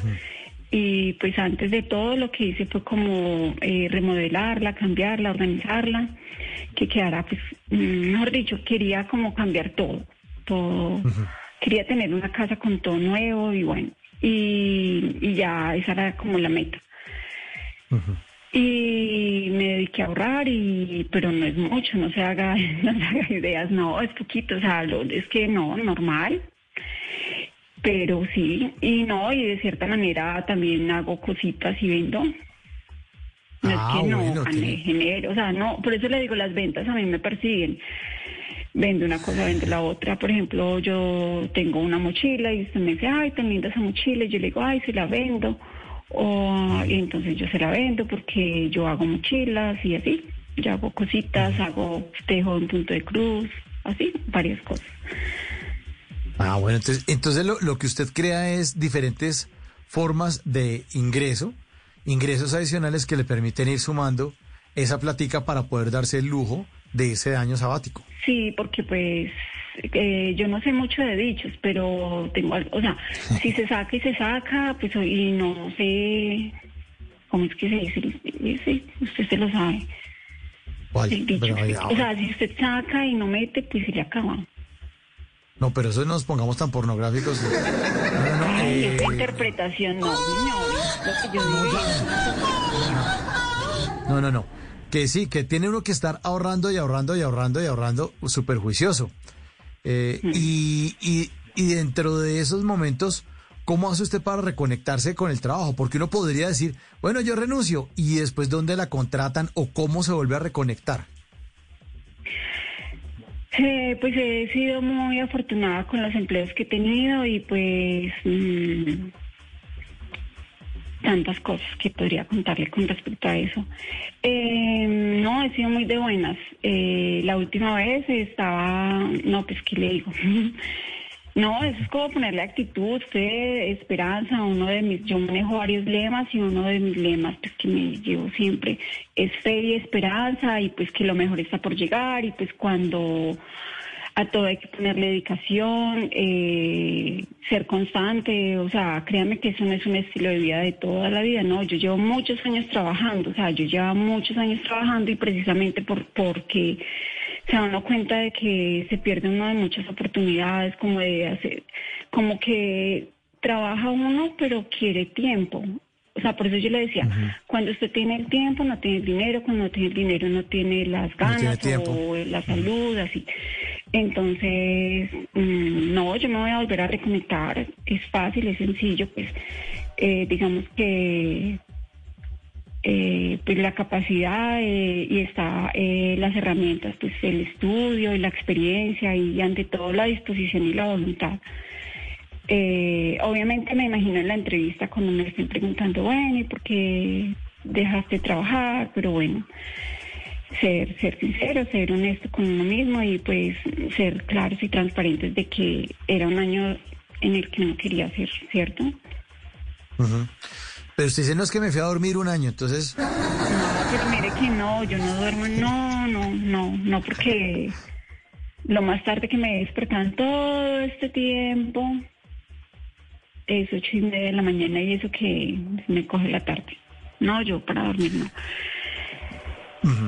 Pero y no bueno, no, que me encanta escucharlos, me encanta, amo la radio, qué chévere. ¿Sí? ¿Te gusta la radio? Siempre los invitados, sí. Prefiero hace cuánto televisor. Dime. Ginette, ¿hace, hace cuánto es eh, oyente de Bla Bla Blue? Ay, desde la pandemia, pues o sea, Sí. como hace, no hace, no hace, no hace toda la vida, pero sí hace poco. O sea, hace dos años, más o menos, o un año y medio por ahí, Sí, más o menos. más o menos, más o menos. Bueno, y entonces, eh, o sea, ¿qué ¿cuándo piensa cambiaron hacer? ustedes de logo? ¿Se acuerdan? ¿El logo? No. No, el logo de Bla Bla Blue. ¿La imagen? Sí. Sí. No, siempre, es- no, siempre ha sido la misma. La de Bla Bla Blue. Bueno, sí, ¿cuánto lleva. Bla Bla Blue? Nació el 14 de noviembre de 2018. Mm. Bueno, Y la pandemia empezó en, en, en, en marzo del 2020. Me Pues, acabo de enterar. ¿Usted se acaba de enterar? Sí. Imagínese, usted Bueno, sí, pero entonces me encanta escucharlos y bueno. Bueno, Fue desde el 2019 los escucho. 2019. Bueno, ¿y de qué tema le gustaría que habláramos aquí en Bla Bla Bla? Sugiéranos un tema que usted dice, oiga, no le han, to- no han tocado este y les está haciendo falta. Bueno, súper interesante. No, es que tantos temas. La juventud, el ser padre, la adolescencia, eh, la fe, la esperanza, Dios, el ánimo, la motivación, la pasión, no, pues los deportes, no, no se me ocurren mm, en este momento. Menos mal que solamente se le ocurrieron 16 temas y No, Yo pensé porque que ya es los- que, eh, sí, no, yo digo que ahorita, o sea, los cambios, lo- eh, el miedo, eh, estamos en un, como en un mundo quizá fracturado, o sea, me gusta mucho hablar de Dios, pero por ejemplo estamos como en un mundo fracturado, eh, donde todos estamos prevenidos, o sea, estoy hablando en general, prevenidos o, o rotos o fracturados, entonces pues como qué llena realmente, qué, cuál es la motivación, qué es lo que satisface realmente a, a, a las personas. Muchos van a decir que, que el viajar, otros van a decir que el dinero, pero hay quienes decimos que Dios. Entonces, pues, por sobre todas las cosas, eh, pues, es que hablar al aire y con, con tanta, ¿cierto? ¿Cómo se dice? O sea, es exponer, es exponer un, por ejemplo, yo creo es en Dios. Padre, Hijo, Espíritu Santo. Entonces, hay como hay tantas creencias, pues entonces, pues no, no, no sea llamativo para todos, pero pues para mí el tema más importante en todo y todo, mejor dicho, otro, otro de mis lemas es gracias a Dios por todo, porque en cada situación, con tantas situaciones que estamos viviendo eh, de desastres, de inundaciones, de invierno, de, de inseguridad, de todas esas cosas, lo que necesitamos es tener fe, sentirnos seguros, sentirnos confiados, sentirnos plenos eh, y sentirnos protegidos y pues eso es lo que hace Dios con su misericordia, eh, pues cuidándonos siempre. Aquí hemos hablado de muchos temas, recuerde aquí, aquí en Bla Bla Blue, recuerde que aquí hablamos todos y hablamos de todo. Incluso me hizo acordar que eh, antes de una Semana Santa, en los miércoles de tutoriales radiales, hablamos de instrucciones para reconectarse con Dios. Y e invitamos a Alberto Linero. Y nos estuvo hablando de unas cosas bellísimas, bellísimas. E incluso, usted sabe que ya él abandonó el sacerdocio, pero a partir de la visión humana y la visión eh, un poco racional, no tan de fe cristiana, de católica, pero a partir de las, de- de- de- del razonamiento, de la practicidad, como él siempre se ha caracterizado, nos contó una manera bonita de cómo conectarnos con Dios. Sí, ¿cuál fue? Cuéntame. Ah, no, pues me tocaría abrir el archivo y revisar y revisar el- Ah, bueno, no, no, sí, no, yo lo escuché, claro. Lo que pasa es que mm, sí, gracias a este tipo de, de- de programas y qué chévere, pues mm, afortunado uno que puede hablar y bueno, pero hablar, ¿sabe qué? Hay un tema que me, ay no, me, me conmueve mucho del tema de la, del adulto mayor. Por ejemplo, si Ajá. el ser humano eh, pequeñito, adolescente, eh, infante, adulto, eh, joven y se siente solo o, o pasa por dificultades o se le dificulta entender, comprender o hacer cosas, cuanto más las personas mayores. Entonces, las personas mayores, pues obviamente esa generación bonita y linda se, se, se ha ido yendo, ¿cierto? Ha ido partiendo. Y entonces, pues también amo mucho como, como el tema de las personas adultas, tanto conocimiento y, y, y a veces nos cansamos de escucharles lo mismo o bueno, tan chévere que es hablar con ellos, mm, que tantas historias que tienen ellos por contar, porque otro de mis lemas es una y mil historias tengo por contar. Ajá. Ah, bueno, pero, pero, pero fíjese que ayer, eh, usted escuchó el programa de ayer, ayer nos llamó eh, un oyente que estaba en el Espinal, en, eh, en, en Tolima, y nos estaba hablando de las cosas, un, un señor de 70 años, me acuerdo, y nos Sí. estaba hablando acerca de, se llama Carlos Ariel Cartagena, me acuerdo, aquí está, Carlos Ariel Cartagena, y nos está hablando con historia, un historiador pero teso, y habló delicioso también, que hablamos todos y hablamos de todo. Sí, tan es- chévere. Sí, y es la voz de la experiencia, esas personas que hablan con, con el conocimiento, que se les nota la lectura de tantos años. eh, La mente además, intacta. uy, además estaba de una lucidez. Yo quisiera llegar a esa edad así de lúcido. Digo, no, tengo 70 años y no sé qué, ta- 70, 71, no, no me acuerdo. Y súper lúcido, no, habló una maravilla. Un saludo para Carlos Ariel, si ahorita nos está escuchando. Un gran abrazo y Ay, sí. agradecerle por, por haberse comunicado ayer con nosotros, porque muy, muy Qué chévere. bonito. Sí, Sí, experiencia. sí. Ay, bueno, no, pues muchas felicidades, muchas bendiciones para todos los oyentes de Bla Bla. Ah. Pero venga, ya se va a ir, mire que la están, salu- la están saludando por acá. No, pues que la, la están saludando, mire, 316-692. Por WhatsApp. Bueno, 316-692-5274. Entonces, aquí dicen, buenas noches, bla, bla, blue, blue Radio. Mucho gusto, soy Rigoberto desde la sucursal del cielo. Saludos, Mauricio. Uy, ¿cómo así que esas fresas se las daban a las vacas? Entonces, esas vacas no les sacaban leche, sino yogur de fresa. Ja, ja, ja. Mientras está. Ay, sí, tan chistosito. Sí, eso pasaba. No, una experiencia súper chévere. Eh, Tantas cosas, ¿cierto? Tan- tanto por Oh. Sí. decir, tanto por contar. Bueno, otro saludo. Da tanto por contar que más saludos. Dice, dicen aquí, esa vieja suena a desparchada en busca de trabajo. Yo estoy leyendo, yo no estoy, yo no estoy inventando. ¿Qué tal? Aquí la gente es como medio abusiva. Sí, claro. Aquí, sí, bueno, le voy a dar en la cara marica. Claro. sí. Sí, le veo, le Ay, veo. tan ¿Qué? lindo ¿Qué? Álvaro Uribe, tan lindo, ¿eh? Ah. Vea, no, esto, mm, claro, no, démosle toda la razón al- al- a la persona que nos escribió. Eh, desparchada es que no hay parche, ¿cierto? Despachadas que no hay parche. Usted no se pone y parche. que, y que, y claro, yo lo dije ahora, yo voy a buscar trabajo, yo voy a trabajar y no es porque no, no es porque tenga mucho dinero o porque no necesite, no, yo necesito y quiero trabajar, pero me tomé un año sabático, pero obviamente. Bueno, aquí la siguen saludando. Eh, um, bueno, cuidado, usted me... Oh, che, parelio, es que la saludan desde Ibagué, Carlos. Dice, ¿cuántos años tiene esta oyente? Ah, uy, 40 años. 40 años para Carlos en Ibagué. Ginette, que está en Armenia, tiene 40 años. Entonces ahí verá si se pega la bajadita hasta allá, hasta... hasta... Aquí, aquí estamos... Aquí, aquí estamos haciendo una especie como de, de Tinder radial. Pero, Vea, pues. pero bueno, vea pues, vea pues que cuántos años.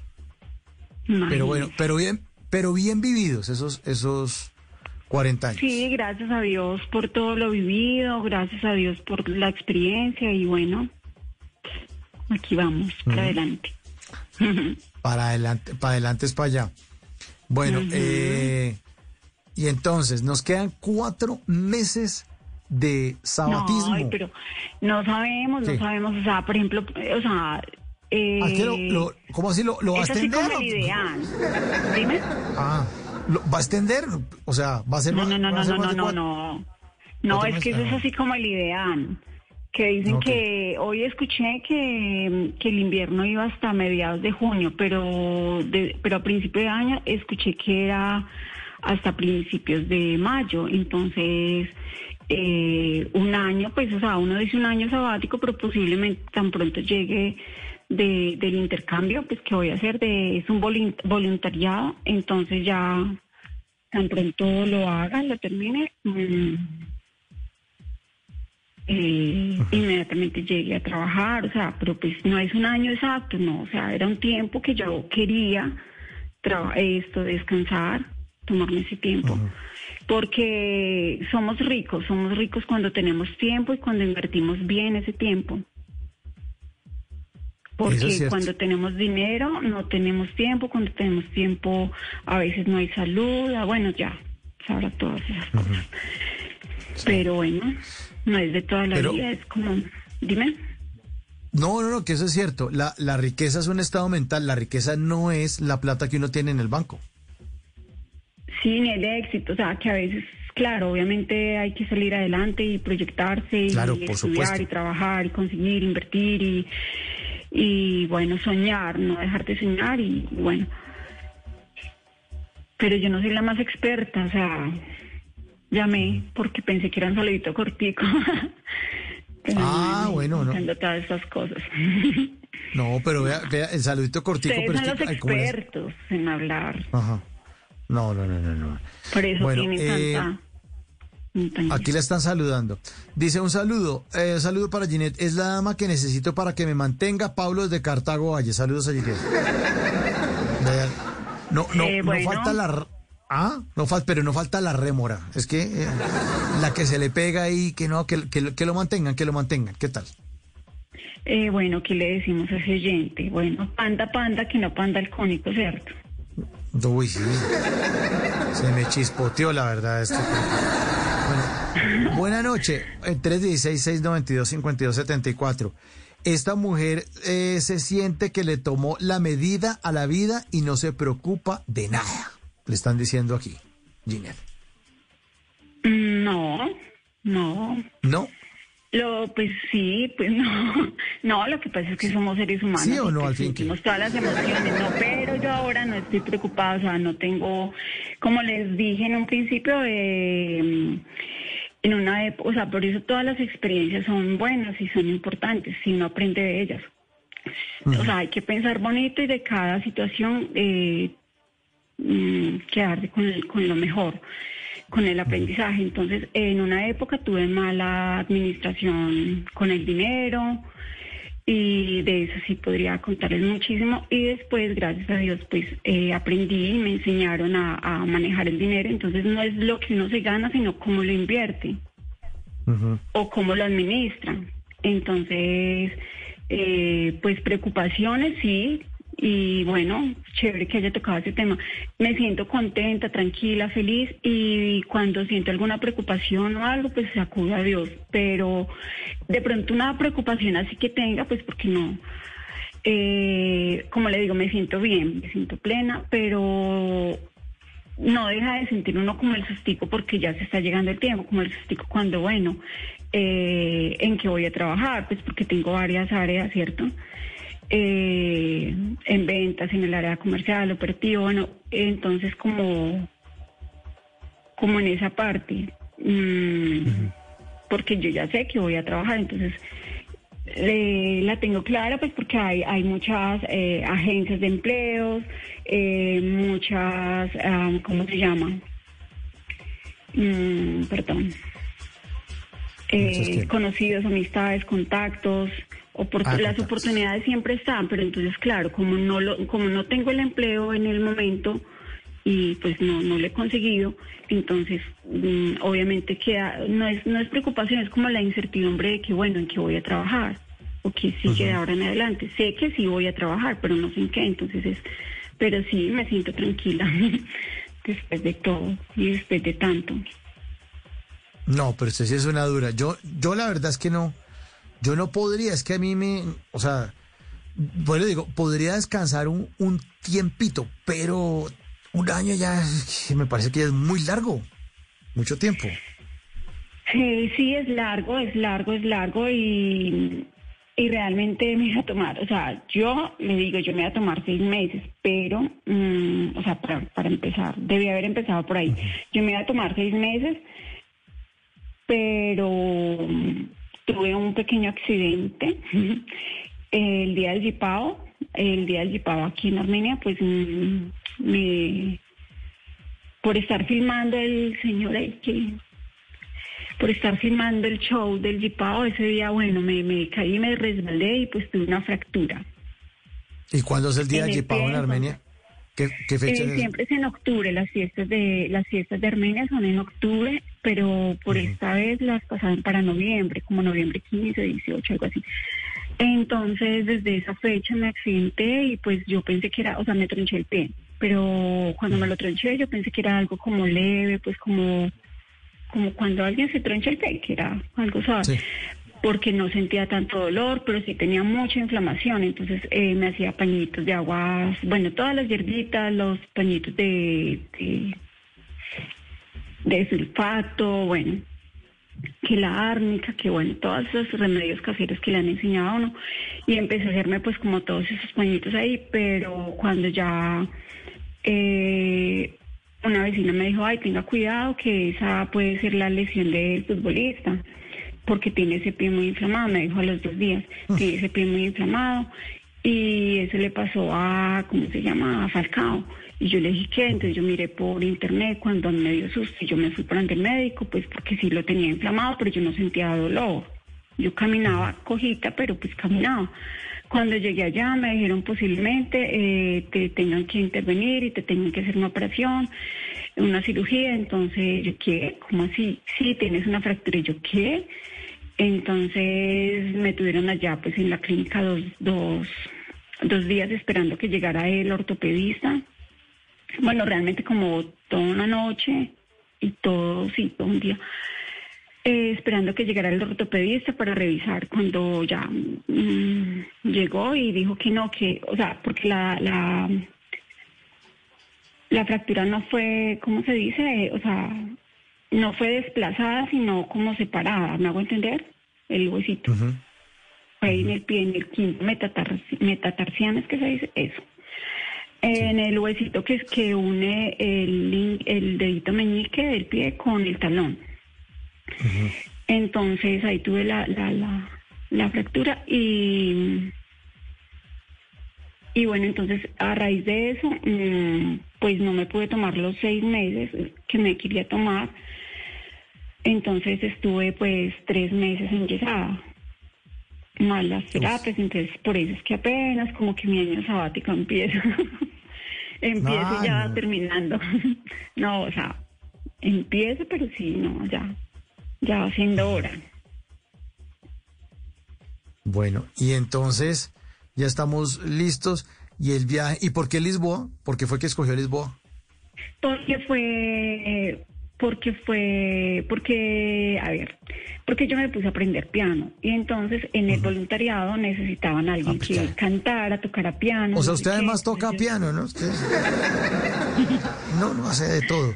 Y entonces, No, no, yo aprendí en este tiempo, cuando estuve en Yesaba aprendí y bueno. Entonces allá es un hotel, es un hotel y pues mm, así como cuando están los hoteles que hacen shows, que hacen todo. Entonces eh, yo voy a ir un mes, si Dios quiere, ya a tocar el piano y a conocer y a vivir allá un mes. bueno, ¿y ya sabe algo de portugués o no? Eh, no, lo básico, pero pues eso fue la ventaja porque esa, o sea, esa fue la ventaja porque no requería eh, hablar inglés, porque voy a tocar el piano, entonces pues por esa es, No, esa pero es portugués. En- Es que en Portugal, yo tengo entendido que en Portugal no, no, no, es que no, hablan es que. Portugal, no, que no exigen inglés, o sea, independientemente del- de los turistas que lleguen, yo no, sí, pues podría hablar y en inglés y todo, pero yo, una de las, o sea, uno de los requisitos era no, o sea, no exigían hablar inglés o portugués. o- Ah, ok. Hecho, ningún idioma. Puede llegar así de una. No, español. No digas sí, Ay, otra vez con el verdad. ¿Quién está hablando ahí? Eh, el inspector de la Pantera Rosa, que dice no digas sí, di oui. ¿Usted lo ha visto? No, yo no soy de esa generación. ¿Qué tal? No, pues yo no soy de la generación de... ¿De qué? De, de Pancho No, me Villa, pero sé quién es Pancho Villa. No, la generación de los picapiedra, de los son, de los Thundercars, de los supersónicos, de los pitufos. Ah. eh, Por eso, no es de esa generación se los, me los acaba de nombrar todos. me los. Sí.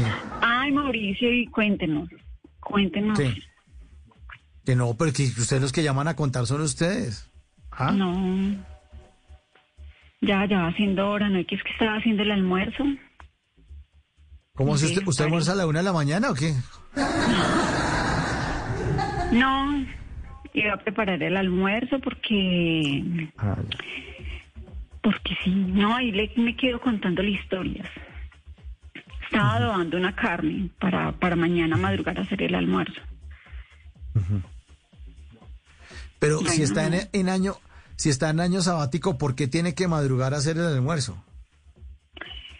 Porque mañana, si Dios quiere, eh, viajamos para eh, Cerro Machín. ¿Para Debemos dónde? estar a las 7. El Cerro Machín, volcán El Machín. El Machín allí. Ah. Entonces... Sí, ya, su mamá, mira. Ah, bueno, entonces esa es otra forma. No, pues obviamente uno se puede llevar el almuerzo, pero pues si uno hace el- acá el fiambre bien rico desde la casa, pues no es a todas partes donde se pueda llevar alimentos, pero pues por allá sí, porque ha pasado que, por ejemplo, que día cuando íbamos a subir, íbamos a ir por Salento y precisamente por la lluvia y el deslizamiento, o sea, hubo dos deslizamientos, entonces no pudimos subir por Salento, sino que nos tocó ir por Cajamarca. Y pues bueno, bien sabemos que todo está muy caro, entonces pues si llevamos fiambre, nos va a ir mejor. Fiambre es ese, esas amague tamal que viene en hojita verde, ¿no? Que es como... Ese es el fiambre. ¿no? Sí, fiambre, mecato, eh, sí, yo voy a llevar eso, un sudado, pero sudado, sudado de papa, pa- papa, plátano, yuca, carne y arroz. Sudadas que va a llegar usted a la casa cuando llegue el paseo. Cuando suba al, sí, cuando llegue allá al machín, a ver, sí. Bueno, cuando llegue el machín. Ujú. Ah, Bueno, mi bueno, querida- no. Bueno, no, pues ya hablamos rico, ya, pues, imagínese. ¿ah? ¿Era? De, ya, ya hablamos sabroso. Eh, bueno, les últimos mensajes. Hola Mauro, saludos. La señorita es bien conversadora, así ella no lo vea. Besitos, interesante que nos diga su Instagram desde Andalucía. Eh, ah, que si tiene Instagram. no, mira aquí. Ve aquí. No, ¿no? Pues mira, aquí es que yo sí tengo, pero yo no, ¿cómo le digo? Tengo, no, por ejemplo, todos los noticieros, ¿cómo le digo? No sé, no, no, espérate, no, no nunca me han ¿Cómo pedido el? Instagram. Bueno, entonces no. A ver, ¿cómo aparezco? No, no, no, no, pero no lo diga porque si no lo quiere decir, no lo diga porque si no coge esa gente allá a mandarle vainas. Es- bueno, ponle cuidado. Otro mensaje. Un saludo para la paisana Faber desde Armenia. Este sí está más en el radar allá más cerquita. Este sí está cerca. Está en Armenia, porque Andalucía ya está más, más lejos, pero este sí está en Armenia. Eh, para tener un año sabático hay que ahorrar todos esos gastos de ese año. En eso sí tiene razón Ginette. Le están diciendo acá. Bueno, Ginette, muchas gracias por haberse comunicado esta noche con nosotros. Le mandamos un abrazo. Siga disfrutando de su año sabático. Esperamos seguirla acompañando. Eh, bueno, aquí sí dice que saludos, soy Luis Fernando. Último mensaje desde Medellín. El profe de filosofía, mis respetos para la señora, pero algo no le funciona bien. Dicen por acá. ¿Ah? Claro, tiene toda la razón, ¿Qué? profesor. Filó- filósofo, ¿es que es? Sí, es filósofo, Tiene- profesor de filosofía. Claro, no, a, a todos, o sea, todos tenemos un toque de locura y no todos estamos bien. O sea, estamos bien porque nos sentimos bien, pero todos a, a- a todos nos sobran o nos falta o mm, lo que llaman un tornillo, ¿me entiende? O sea, todos tenemos un toque de locura. Claro, tiene toda la razón. Ah, muy bien. Yo, a mí también me faltan como tres tornillos. De una vez le digo. No, a Ginette, mí como que... sí, pero... ¿Cuánto le faltan a usted? Ay, Ginette. Ginette. Vea, se le zafó el otro tornillo, pero el celular de ella. 12.57, más bien le dedicamos una canción que tiene que ver con algo de lo que nos contó. Aquí le tenemos Fresa Salvaje, ya que le gustaba comer fresas y quitarle, robarle las fresas a las vacas. En Nemocon, pues aquí está su fresa salvaje para Ginedo Campo en Armenia. Fresa salvaje,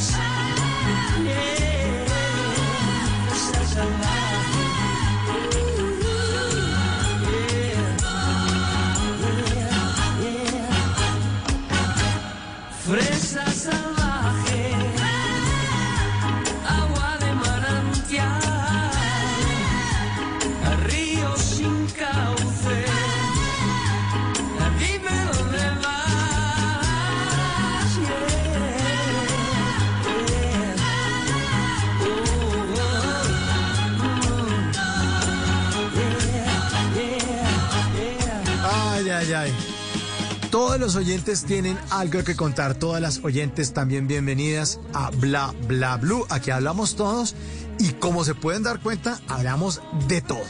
La invitación es para que nos acompañen esta noche después de las 10 de la noche. Tendremos en este miércoles 20 de abril para todos ustedes al cantante y compositor de música popular en vivo, Alan Ramírez. Sí, el galán de la música popular. Y como es miércoles de tutoriales radianes, les tendremos instrucciones para quitarnos las máscaras. Sí, esas máscaras que a veces nos ponemos, esas vainas que son como engaño, que nos decimos como unas mentiritas ahí.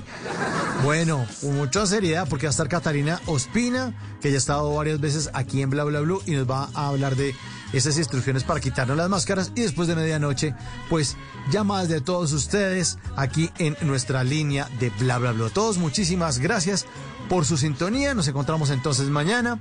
Ya está listo Javier Segura con voces y sonidos. Vamos a hacer una actualización de las noticias más importantes de Colombia y el mundo.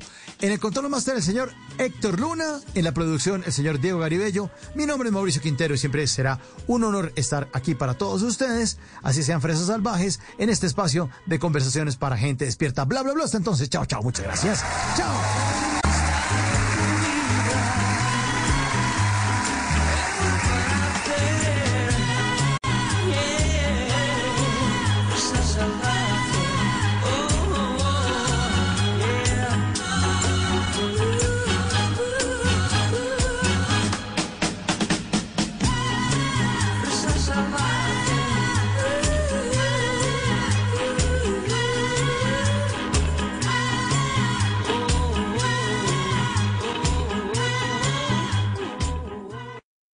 Las noches la única que no se cansa es la lengua. Por eso, de lunes a jueves a las 10 de la noche empieza Bla Bla Blue con invitados de lujo. Amigos, les habla Primo Rojas. Hola, los saluda Alejandra Borrero. ¿Qué tal amigos de Blue Radio? Les saluda Rafael Santos Díaz. Les saluda la gorda Fabiola, Fabiola Posada. Los saluda Magic One, baby, el negrito del swing, el duro. Lo saluda Marcela Mara, actriz y productora. Oiga, mire, vea, que los saluda Nino Caicedo y su orquesta Guayacán. Con buena música, con historias que merecen ser contadas, con expertos en esos temas que desde nuestra casa tanto nos inquietan y con las llamadas de los oyentes que quieran hacer parte de este espacio de conversaciones para gente despierta. Bla bla blue. De 10 de la noche a 1 de la mañana. Bla bla blue. Porque ahora te escuchamos en la radio. Voces y sonidos de Colombia y el mundo en Blue Radio y bluradio.com. Porque la verdad es de todos. Una de la mañana y un minuto, esta es una actualización de las noticias más importantes de Colombia y el mundo en Blue Radio. Sin luz y sin agua les, eh, les están dando clases a unos 700 estudiantes de Malambo en plena ola de calor que azota esa región del país. Los alumnos advierten que se irán a paro si no solucionan la falla que se produjo en el servicio de energía. Ingel de la Rosa casi a oscuras y sudando en los salones por las altas temperaturas que por estos días superan los 30 grados en el Atlántico, así se han visto obligados a dar clases los 700 estudiantes de la institución educativa Bellavista en Malambo por una falla eléctrica que hace una semana dejó sin servicio de energía al barrio donde está ubicada. Como si fuera poco por la falta de electricidad, tampoco es posible utilizar la motobomba con la que se distribuye el agua potable, situación por la que los mismos estudiantes acordaron suspender sus labores académicas. Esto dijo una alumna de 11 grado. La verdad es que eso nos perjudica más a nosotros que somos estudiantes porque estamos perdiendo clases y necesitamos es evolucionar sobre la luz y el agua. O sea, hay mucha calor en los salones. Se espera que en las próximas horas la empresa de energía Aire restablezca el servicio para darle la debida continuidad a las clases. Una de la mañana y dos minutos quedó en libertad una pareja de novios que desarmó a un ladrón y lo atacó con la misma arma que el delincuente utilizó para robarlos en Bucaramanga. Verónica Rincón. Un juez de Bucaramanga dejó en libertad a una pareja de novios que se enfrentó a un presunto ladrón que intentó robarlos cuando caminaba por el barrio Provenza de Bucaramanga. Según la policía, el supuesto delincuente pretendía atracarlos con un cuchillo, pero fue desarmado por la pareja que con la misma arma blanca lo hirió. Posteriormente, el delincuente falleció. Ambos fueron detenidos por el delito de homicidio, pero quedaron libres tras el concepto del juez de que podría encajar en la causal de defensa propia. Sin embargo, las autoridades siguen haciendo un llamado a la comunidad a no tomar justicia por mano propia. La secretaria del Interior, Melissa Franco. Y por supuesto, si es golpeada, también es un delito y también puede verse en un proceso de judicialización y nos dan inmediatamente la captura. Un caso similar se presentó en el mismo sector en el que un presunto delincuente fue linchado por varias personas, al parecer integrantes de la comunidad. Gracias, Verónica. Una de la mañana y tres minutos se registró una tragedia en el barrio Las Ferias de Ibagué. Una menor de edad le cayó encima a un televisor y falleció. Las autoridades investigan lo que sucedió al interior de la vivienda. Fernando González. El hecho se registró al interior de una vivienda en este populoso sector de Ibagué. La menor de cinco años se encontraba en compañía de sus hermanos mayores, uno de 15 y otro de 8 años de edad. Al parecer, la niña que estaba viendo televisión se apoyó en la mesa y el televisor de 32 pulgadas le cayó encima ocasionándole un golpe en el abdomen. Sus padres al llegar se dieron cuenta que no reaccionaba y de inmediato la trasladaron a un centro asistencial. El médico Juan Pablo Escobar, pediatra del Hospital Federico Lleras Acosta, relató a Blue Radio cómo fue la atención a la menor. Ingresó una paciente preescolar de 5 años de edad en paro cardiorrespiratorio se activaron todos los protocolos del hospital en el servicio de urgencias, pero la paciente ingresa sin signos vitales. Posteriormente se procede a realizar la notificación a la autoridad judicial, quien en este momento está haciendo las investigaciones respectivas. Las autoridades investigan lo que sucedió al interior de la vivienda. Gracias, Fernando. Una de la mañana y cuatro minutos. Sectores políticos en Cali pedirán al Ministerio del Interior que nombre un alcalde ad hoc de cara a las próximas elecciones presidenciales. En el Consejo de la Ciudad dicen que el alcalde Jorge Iván Ospina no garantiza imparcialidad para ese proceso electoral. Inavera. La designación de un alcalde ad hoc en Cali para las próximas elecciones presidenciales de primera y segunda vuelta se empezó a tomar en cuenta tras la presunta participación en política del alcalde Jorge Iván Ospina. Algunos concejales consideran que su gestión no brindará garantías a todos los candidatos en esta ciudad. Roberto Rodríguez es concejal de Cali. La postulación de un alcalde ad hoc para que maneje los próximos comicios presidenciales por el respeto a la ciudadanía, por las garantías. El concejal quien realizó el oficio dejó constancia en el Consejo de Cali sobre la solicitud que será enviada en las próximas horas. Noticias contra reloj en Blue Radio. Y cuando ya es la una de la mañana y cinco minutos, la noticia en desarrollo, los ministros de Finanzas y gobernadores de bancos centrales de los países más ricos del mundo se reúnen este miércoles para abordar desafíos globales como el aumento de la deuda y una posible crisis alimentaria, pero las tensiones provocadas por la invasión rusa de Ucrania podrían paralizar la cumbre.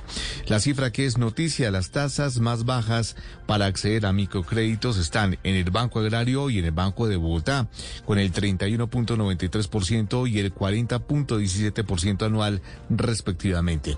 Y quedamos atentos porque el debate de moción de censura al ministro de Defensa Diego Molano será el próximo 26 de abril en la Cámara de Representantes. El desarrollo de estas y otras noticias en blurradio.com continúen con eh, la mejor música de todos los tiempos en Blue Música. Si es humor, Llegó el momento de la radionovela al estilo Voz.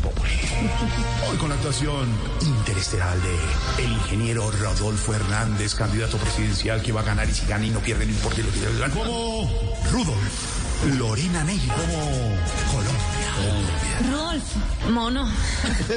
Quiero acariciar cada parte de tu cuerpo, excepto el bichada, porque yo no sé dónde es eso. ¿Usted qué opina de mi otro pretendiente, Petroskin? ¿Para qué se va a meter con él? Para que le llegue borracho a las 3 de la mañana ondeando banderas rojas. Además, yo soy divertido. ¿Ah, sí? Me sé chistes buenísimos y le voy a echar algunos. Usted sabe que, se parece el Pestrosky y mi camioneta 4x4 Porsche. ¿En qué? Que mi camioneta es propia y él también. Voz Populi, de lunes a viernes desde las 4 de la tarde. Si es opinión y humor, está en Blue Radio, la alternativa. Cada amanecer desde las 4 de la mañana, Blue Radio le ofrece una primera mirada de las noticias más importantes de Colombia y el mundo. Son las 4 de la madrugada en punto Colombia. Muy buenos días. A partir Sus de este madrugadas momento estarán llenas de información de interés, de música y de deportes. De Colombia y del mundo. Vamos a estar hablando. Mañanas Blue 4 AM por Blue Radio y bluradio.com. La alternativa. Y ahora en Blue Radio, música para terminar el día. Las mejores canciones de todos los tiempos para acompañar el final de la jornada.